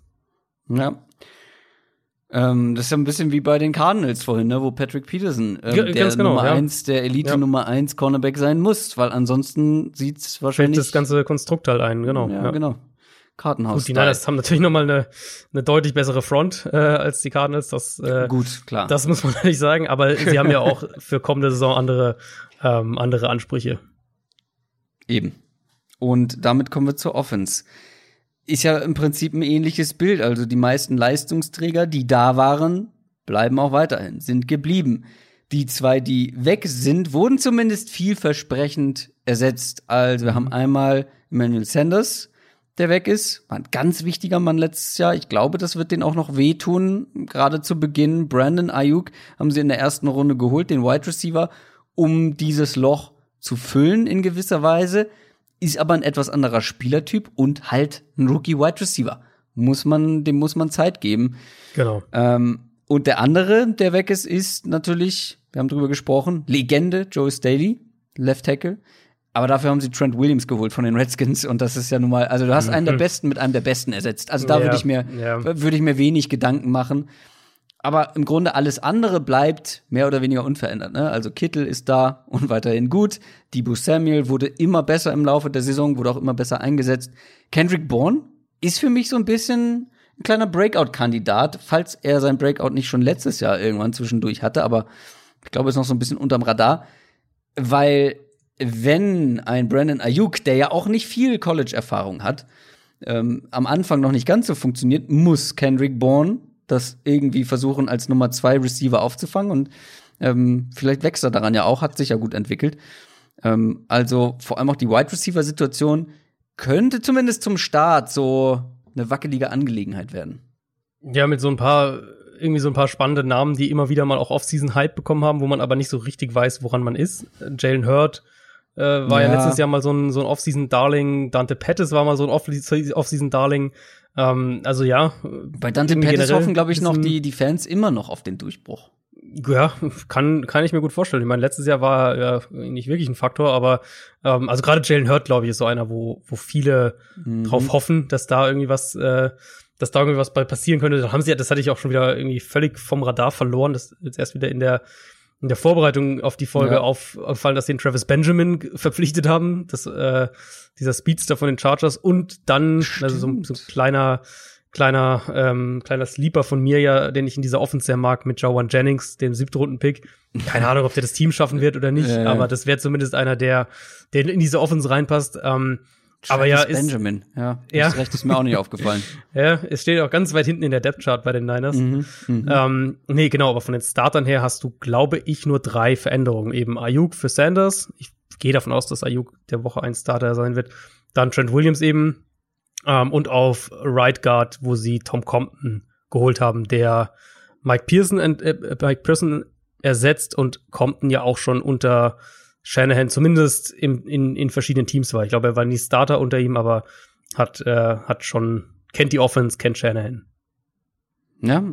Und wenn wir mal ins Backfield gucken, finde ich ganz spannend, das Backfield der Niners, äh, weil es auch so schön kompliziert ist, gerade für alle Fantasy-Football-Fans, äh, absoluter Horror. Ähm, hat sich vielleicht jetzt teilweise ein bisschen gelichtet, das Ganze. Matt Breeder ist nicht mehr mit dabei, aber ich bin da eigentlich ganz positiv. Also, na, zum einen hast du ein Running Back-freundliches Scheme, Kennen wir von Kyle mhm. Shanahan. Bei dem sieht eigentlich jeder Running Back ganz gut aus. Ähm, Raheem Mostert und Tevin Coleman fand ich beide nicht verkehrt. Auch wenn man sich vielleicht von Tevin ja. Coleman mehr versprochen ja. hat. Er hat nicht schlecht gespielt. Und Raheem Mostert, ähm, jetzt wo ich gerade äh, mich ja mit Running Backs äh, in Sachen Ranking relativ viel beschäftige und dann auch noch mal viele dieser etwas ja tiefer gehenden Statistiken angucke, ähm, mit DVOA und wie das bei Running Back gibt's dann noch einen anderen, ähm, andere ähnliche ähm, ja, wertungsweise Statistik. Da überall ist Raheem Mostert ganz weit oben mit dabei. Also klar, der profitiert natürlich auch von dem Scheme, von der Offensive Line. Aber trotzdem, die beiden haben sich, die beiden haben sich gut angestellt. Kyle Juszczyk würde ich auch natürlich noch zum, zum Backfield mit dazu zählen, den, den Fullback. Aber, mhm. also, ich, ich sehe da eigentlich kein Problem, dass jetzt ein Matt Breeder weg ist. Und ich glaube, Mostert und Coleman werden sich da heiter weiter ähm, die Klinke in die Hand geben. Und dann, absoluter Sleeper, äh, Jarek McKinnon. Ja. Kennst du den noch? Ja, der ist den haben sie, immer noch da. Den haben sie vor langer, langer Zeit mal äh, geholt in der Free Agency. Enorm viel Geld bezahlt. Mhm. Und jetzt hat er die letzten zwei Jahre keinen einzigen Snap gespielt, verletzungsbedingt, ja. also noch gar nicht für die 49ers aufgelaufen. Ja. Weil das Ding ist, was mir auch aufgefallen ist, sie setzen ihre Running Backs verhältnismäßig wenig im Passing Game ein. Und wenn man jetzt auch noch mal guckt, wie ein Tevin Coleman bei den Falcons mit Shanahan als Offensive Coordinator teilweise auch eingesetzt wurde, wie viele Targets er gesehen hat und wie viele er jetzt bei den 49ers sieht. Er war der mit den meisten Targets auf Running Back. Das waren nicht unbedingt viele. Also ich würde mir schon noch irgendwie hoffen, dass das auch noch ein größerer Faktor werden könnte mhm. ähm, in dieser Offense. Jarek McKinnon war ja ursprünglich mal dafür vorgesehen. Also das ist so ein, ja, ja. Äh, der, ich glaube, der hatte fast 100 Targets in seiner letzten Vikings-Saison. Vielleicht waren es auch ein bisschen weniger, aber es waren enorm viele. Und ähm, wie gesagt, er hat jetzt nicht gespielt. Ähm, Tevin Coleman kann das ja aber eigentlich. Zumindest hat er es bei den Falcons gezeigt. Also er kann das auf jeden Fall. Ähm, Finde ich auch eine spannende Frage. Vielleicht hat es was damit zu tun, dass sie halt wirklich diesen diesen Elite Titan haben, ähm, den sie natürlich, mhm. den er bei den bei den Falcons so nicht hatte. Da ging das dann, wenn dann eher über über Julio. Aber vielleicht hat das dann irgendwie noch einen Faktor, dass, dass die, die Running Backs im Passspiel weniger eingesetzt werden, weniger auch als Matchup-Waffen eingesetzt werden. Ich finde es bei McKinnon halt spannend, dass ja offensichtlich von Niners Sicht aus wirklich klar der Wille auch da war, den zu halten, weil die haben ja den, ähm, den Vertrag dann umstrukturiert, damit er bleibt. Mhm. Und er hat dem auch zugestimmt, hat natürlich auch jetzt kein, keine sonderlich starke mhm. Verhandlungsposition. das ist, muss man auch sagen. Ähm, aber ich denke, wenn der fit bleibt, denke ich auch, dass wir da wirklich so ein Dreigespann in der, im Backfield sehen werden, was natürlich für alle Fantasy-Football-Spieler nicht gerade schön ist, aber ich glaube, dass es darauf hinauslaufen wird und die Niners ja. ja dann auch nächstes Jahr wieder ein Team sein werden, was sehr viel läuft ähm, und dementsprechend auch viel da durchrotiert und du hast dann immer mal wieder einen der drei, der irgendwie angeschlagen sein wird und umgekehrt einen der drei, der vielleicht gerade so diese Hot Hand hat und dann startet vielleicht mal Moster zwei Spiele und danach startet Coleman ja. drei Spiele und so weiter. Also ich glaube wirklich, das wird so so im Kreis so ein bisschen gehen und letztlich, ich meine, du kannst ja nicht mal mehr einen klaren so von der Zuordnung her irgendwie einen klaren Favoriten nehmen, weil ich war ja letztes Jahr war ich ja von Coleman eigentlich, war ich bei Coleman relativ hoch, weil ich halt gesagt habe, das ist perfekter Scheme Fit, kennt Shanahan mhm. und so weiter. Jetzt hast du aber Mostert mit dem, was er letztes Jahr gezeigt hat, wo man einfach sagen muss, der hat in puncto Speed halt echt noch mal mehr. Ja. Ähm, und McKinn war halt ursprünglich mal dieser absolute Wunschback, den Shanahan unbedingt haben wollte. Also da kannst du ja nicht mal mehr irgendwie sagen, vom, ja. weiß nicht, von der, von der Bevorzugung her ist da irgendwie einer bisschen besser und in eine passt besser oder sowas, sondern da sehe ich dann doch irgendwie viele Snaps, die da aufgeteilt werden. Ja, bei McKinnon muss man, glaube ich, noch ein bisschen zurückhaltender sein. Der hatte wirklich Klar. Probleme, Cuts zu laufen. Mhm. Jetzt nach den, nach den Verletzungen. Man ist zwar optimistisch, dass sich das irgendwann noch mal wieder ändert, dass er seine Explosivität zurückbekommt, aber ob das der Fall sein wird, ist komplette Kaffeesatzleserei. Und absolut. Äh, das ja. Also vielleicht werden wir auch nur Mostert und Coleman sehen. So, ich meine, wenn du einen Running Back hast, der nicht so gut Cuts laufen kann und nicht so explosiv mehr ist, dann Klar. bringt es nichts, den spielen zu lassen. Die einzige richtige Variable neben den bereits genannten in dieser Offense bleibt für mich Jimmy Garoppolo. Ich hm finde, wir wissen noch nicht so richtig, was er ist. Ähm, wir haben jetzt erst eine komplette Saison von Jimmy Garoppolo gesehen. Mhm. Ähm, das muss man sich, glaube ich, noch mal in Erinnerung rufen. Auch wenn der jetzt schon ein paar Jährchen mit dabei ist. Das war die erste komplette Saison. Und wir sollten auch einen Quarterback nicht nach einer gespielten Saison dann final irgendwie einschätzen. Sollte man sowieso nie. Aber es ist schwierig, ihn zu greifen, finde ich. Also er zeigt teilweise ja, überragende ja. Spiele, dann ist er on point da, gewinnt Comebacks, ganz spektakulär, ähm, macht wirklich einen Hammerjob. Und dann gibt's immer wieder Spiele mit schwächeren Leistungen, wo haarsträubende Pässe dabei sind, wo man sich fragt, was ist mit ihm passiert. Manchmal ist er dann auch in, in entscheidenden Momenten nicht da gewesen. Ähm, es gibt in dem von Pro Football Focus gibt's ja so ein ja wie so ein Quarterback Almanach, wie nennen die das? Ähm, Quarterback Annual, äh, ja, wo genau. sie wirklich mhm. jeden Quarterback unter die Lupe nehmen und dann gibt's auch so eine so eine Saison-Performance als Zeitstrahl. Und bei ihm ist es halt literally eine Achterbahnfahrt. also das geht hoch und dann geht's wieder runter, dann gibt's wieder zwei ja. Spiele nach oben und dann geht's wieder runter. Es ist schon relativ inkonstant. Ja, er ist unglaublich präzise gewesen, hatte wenig Big-Time-Throws dabei. Aber was ist er denn erst? Ist er ein guter Game Manager, Game Manager, der manchmal explodiert und manchmal implodiert? Ist er einfach inkonstant? Fängt er sich? Also, er ist für mich eine Variable in dieser Offense, nach wie vor. Ja, und was es natürlich noch schwerer macht, den zu beurteilen, ist, dass er in der, würde ich behaupten, aktuell wahrscheinlich Quarterback-freundlichsten Offense der Liga spielt. Also die, mhm. was, was vom, im Sinne von was vom Quarterback verlangt wird, um Top-Output am Ende zu bekommen, ähm, hat den Ball, also nur Bridgewater und Derek Carr haben den Ball letztes Jahr im Schnitt kürzer geworfen als Garoppolo, hat die Liga mit weitem Abstand, was, was Yards nach dem Catch pro Completion angeht, angeführt, war da ja. also wirklich so dieses klassische, kurze Pässe, viel Yards nach dem Catch, viel Play-Action, hat, äh, hat, hat den, ich glaube, dritt, dritthöchsten Play-Action-Wert der Liga gehabt, also ähm, prozentual, wie viele seiner Pässe per Play-Action kamen. Hat nur 6,5 Prozent von seinen Pässen mindestens 20 Yards weit geworfen. Das ist mit Abstand der ligaweit niedrigste Wert.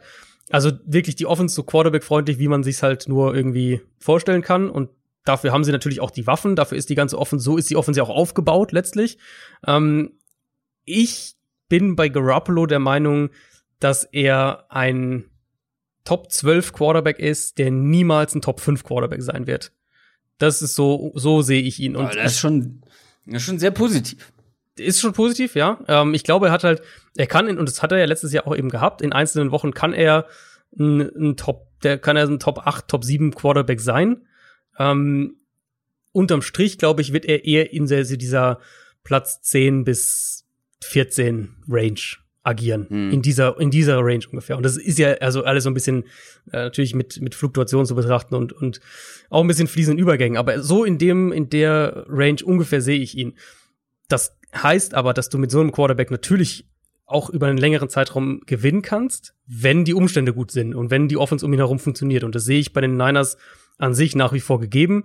Ähm, ich bin auch, also Ayuk ist natürlich ein ganz anderer Receiver-Typ als Sanders und ich glaube auch, dass sie den, dass sie den Sanders-Abgang spüren werden, aber Ayuk ist noch mal ein ordentliches Stück explosiver nach dem Catch. Also in der ja. Richtung ähm, wird er wahrscheinlich die, die Stats noch ein bisschen besser aussehen lassen dann zum Teil. Ähm, ja, ich glaube, Garoppolo ist ein Quarterback, mit dem du gewinnen kannst, der dir auch mal einzelne Spiele ge selbst gewinnt, der aber natürlich auch jetzt der, der, wo du dich nicht darauf verlassen kannst, dass er die einzelnen Spiele gewinnt. Also dafür macht er halt auch zu viele Fehler einfach noch. Gerade bei ihm so das Thema Linebacker übersehen, Bälle in, in einfache Coverage ja, werfen. Ja. Ähm, und natürlich, er muss auch wenig vertikal machen und er muss vergleichsweise wenig komplizierte Würfe in enge Fenster treffen. Aber er kann es. Er, er kann es an sich, er kann es aber halt nicht auf dem konstant hohen Level, wie es die Top 5, Top 6, Top 7 Quarterbacks in der NFL machen. Da sind wir ähnlicher Meinung. Es gibt bei den 49ers wenig Gründe, warum die keine gute Saison spielen sollten, unterm mhm. Strich. Playoffs Pflicht natürlich, Division-Sieg eigentlich auch. Ähm, in meinen Augen, ich habe es ja schon angedeutet, hat letztes Jahr einfach einiges so gut funktioniert, so gut geklappt, die Defense allen voran, dass mhm. ich irgendwie vom Gefühl her nicht davon ausgehe, dass es wieder genauso gut läuft. Du hast den Abgang von Sanders noch mal eben angesprochen, sollte man nicht unterschätzen. Garoppolo muss eigentlich etwas konstanter werden, aber gut, es hat auch mit etwas inkonstant für den Super Bowl gereicht, zumindest für die Teilnahme. Aber er muss schon wieder ein ähnliches Niveau erreichen, glaube ich, damit es, damit die Offense insgesamt so gut ist.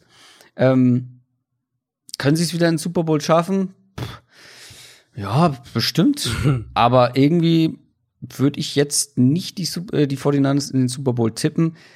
Aber das ist wirklich Meckern auf hohem Niveau. Also, ja, ja. Ähm, die sollten eine gute Saison spielen. Da hat sich zu wenig verändert, da gab es zu wenig Umbruch, äh, zu wenig Veränderungen insgesamt, dass da irgendwie jetzt ja irgendwas deutlich schlechter laufen sollte.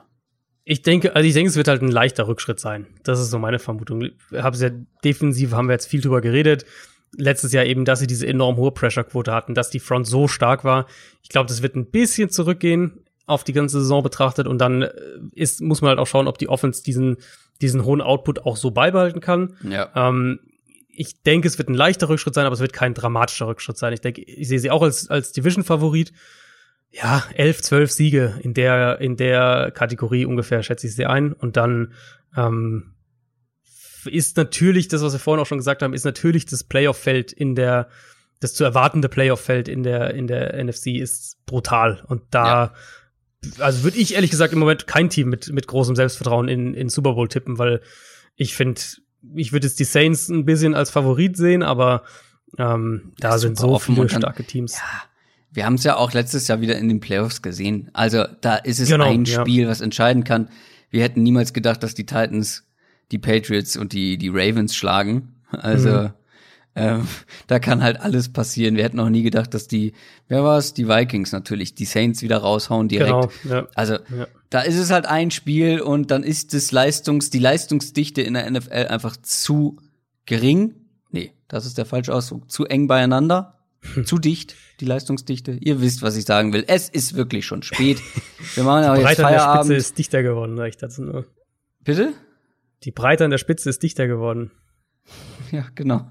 Genau so. genau das meinte ich. Es ist kurz vor elf. Ich muss das Ganze jetzt noch schneiden, damit ihr auch in den Genuss der neuen Downset Talk Folge kommt. Und zwar nicht erst am Freitag. Machen wir Feierabend, oder? Machen wir Feierabend. Wunderbar.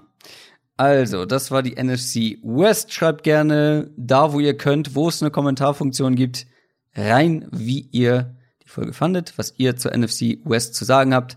Was glaubt ihr, wer da das Rennen macht? Ähm, ist eine enge Division. Wir hören uns dann nächste Woche mit einer anderen Division wieder und ich glaube, wir haben die auch schon festgelegt. Das müsste wieder NFC sein, diesmal East, oder nicht? Äh, könnte so sein könnte sich aber auch noch ändern. Da äh, müssen wir noch mal. Nee, ich glaube, ich glaube, das ist äh, gastbezogen festgelegt. Da müssen wir noch mal sprechen, glaube ich. Ist dem so? Ich glaube ja. Ist nicht nächste Woche der 24.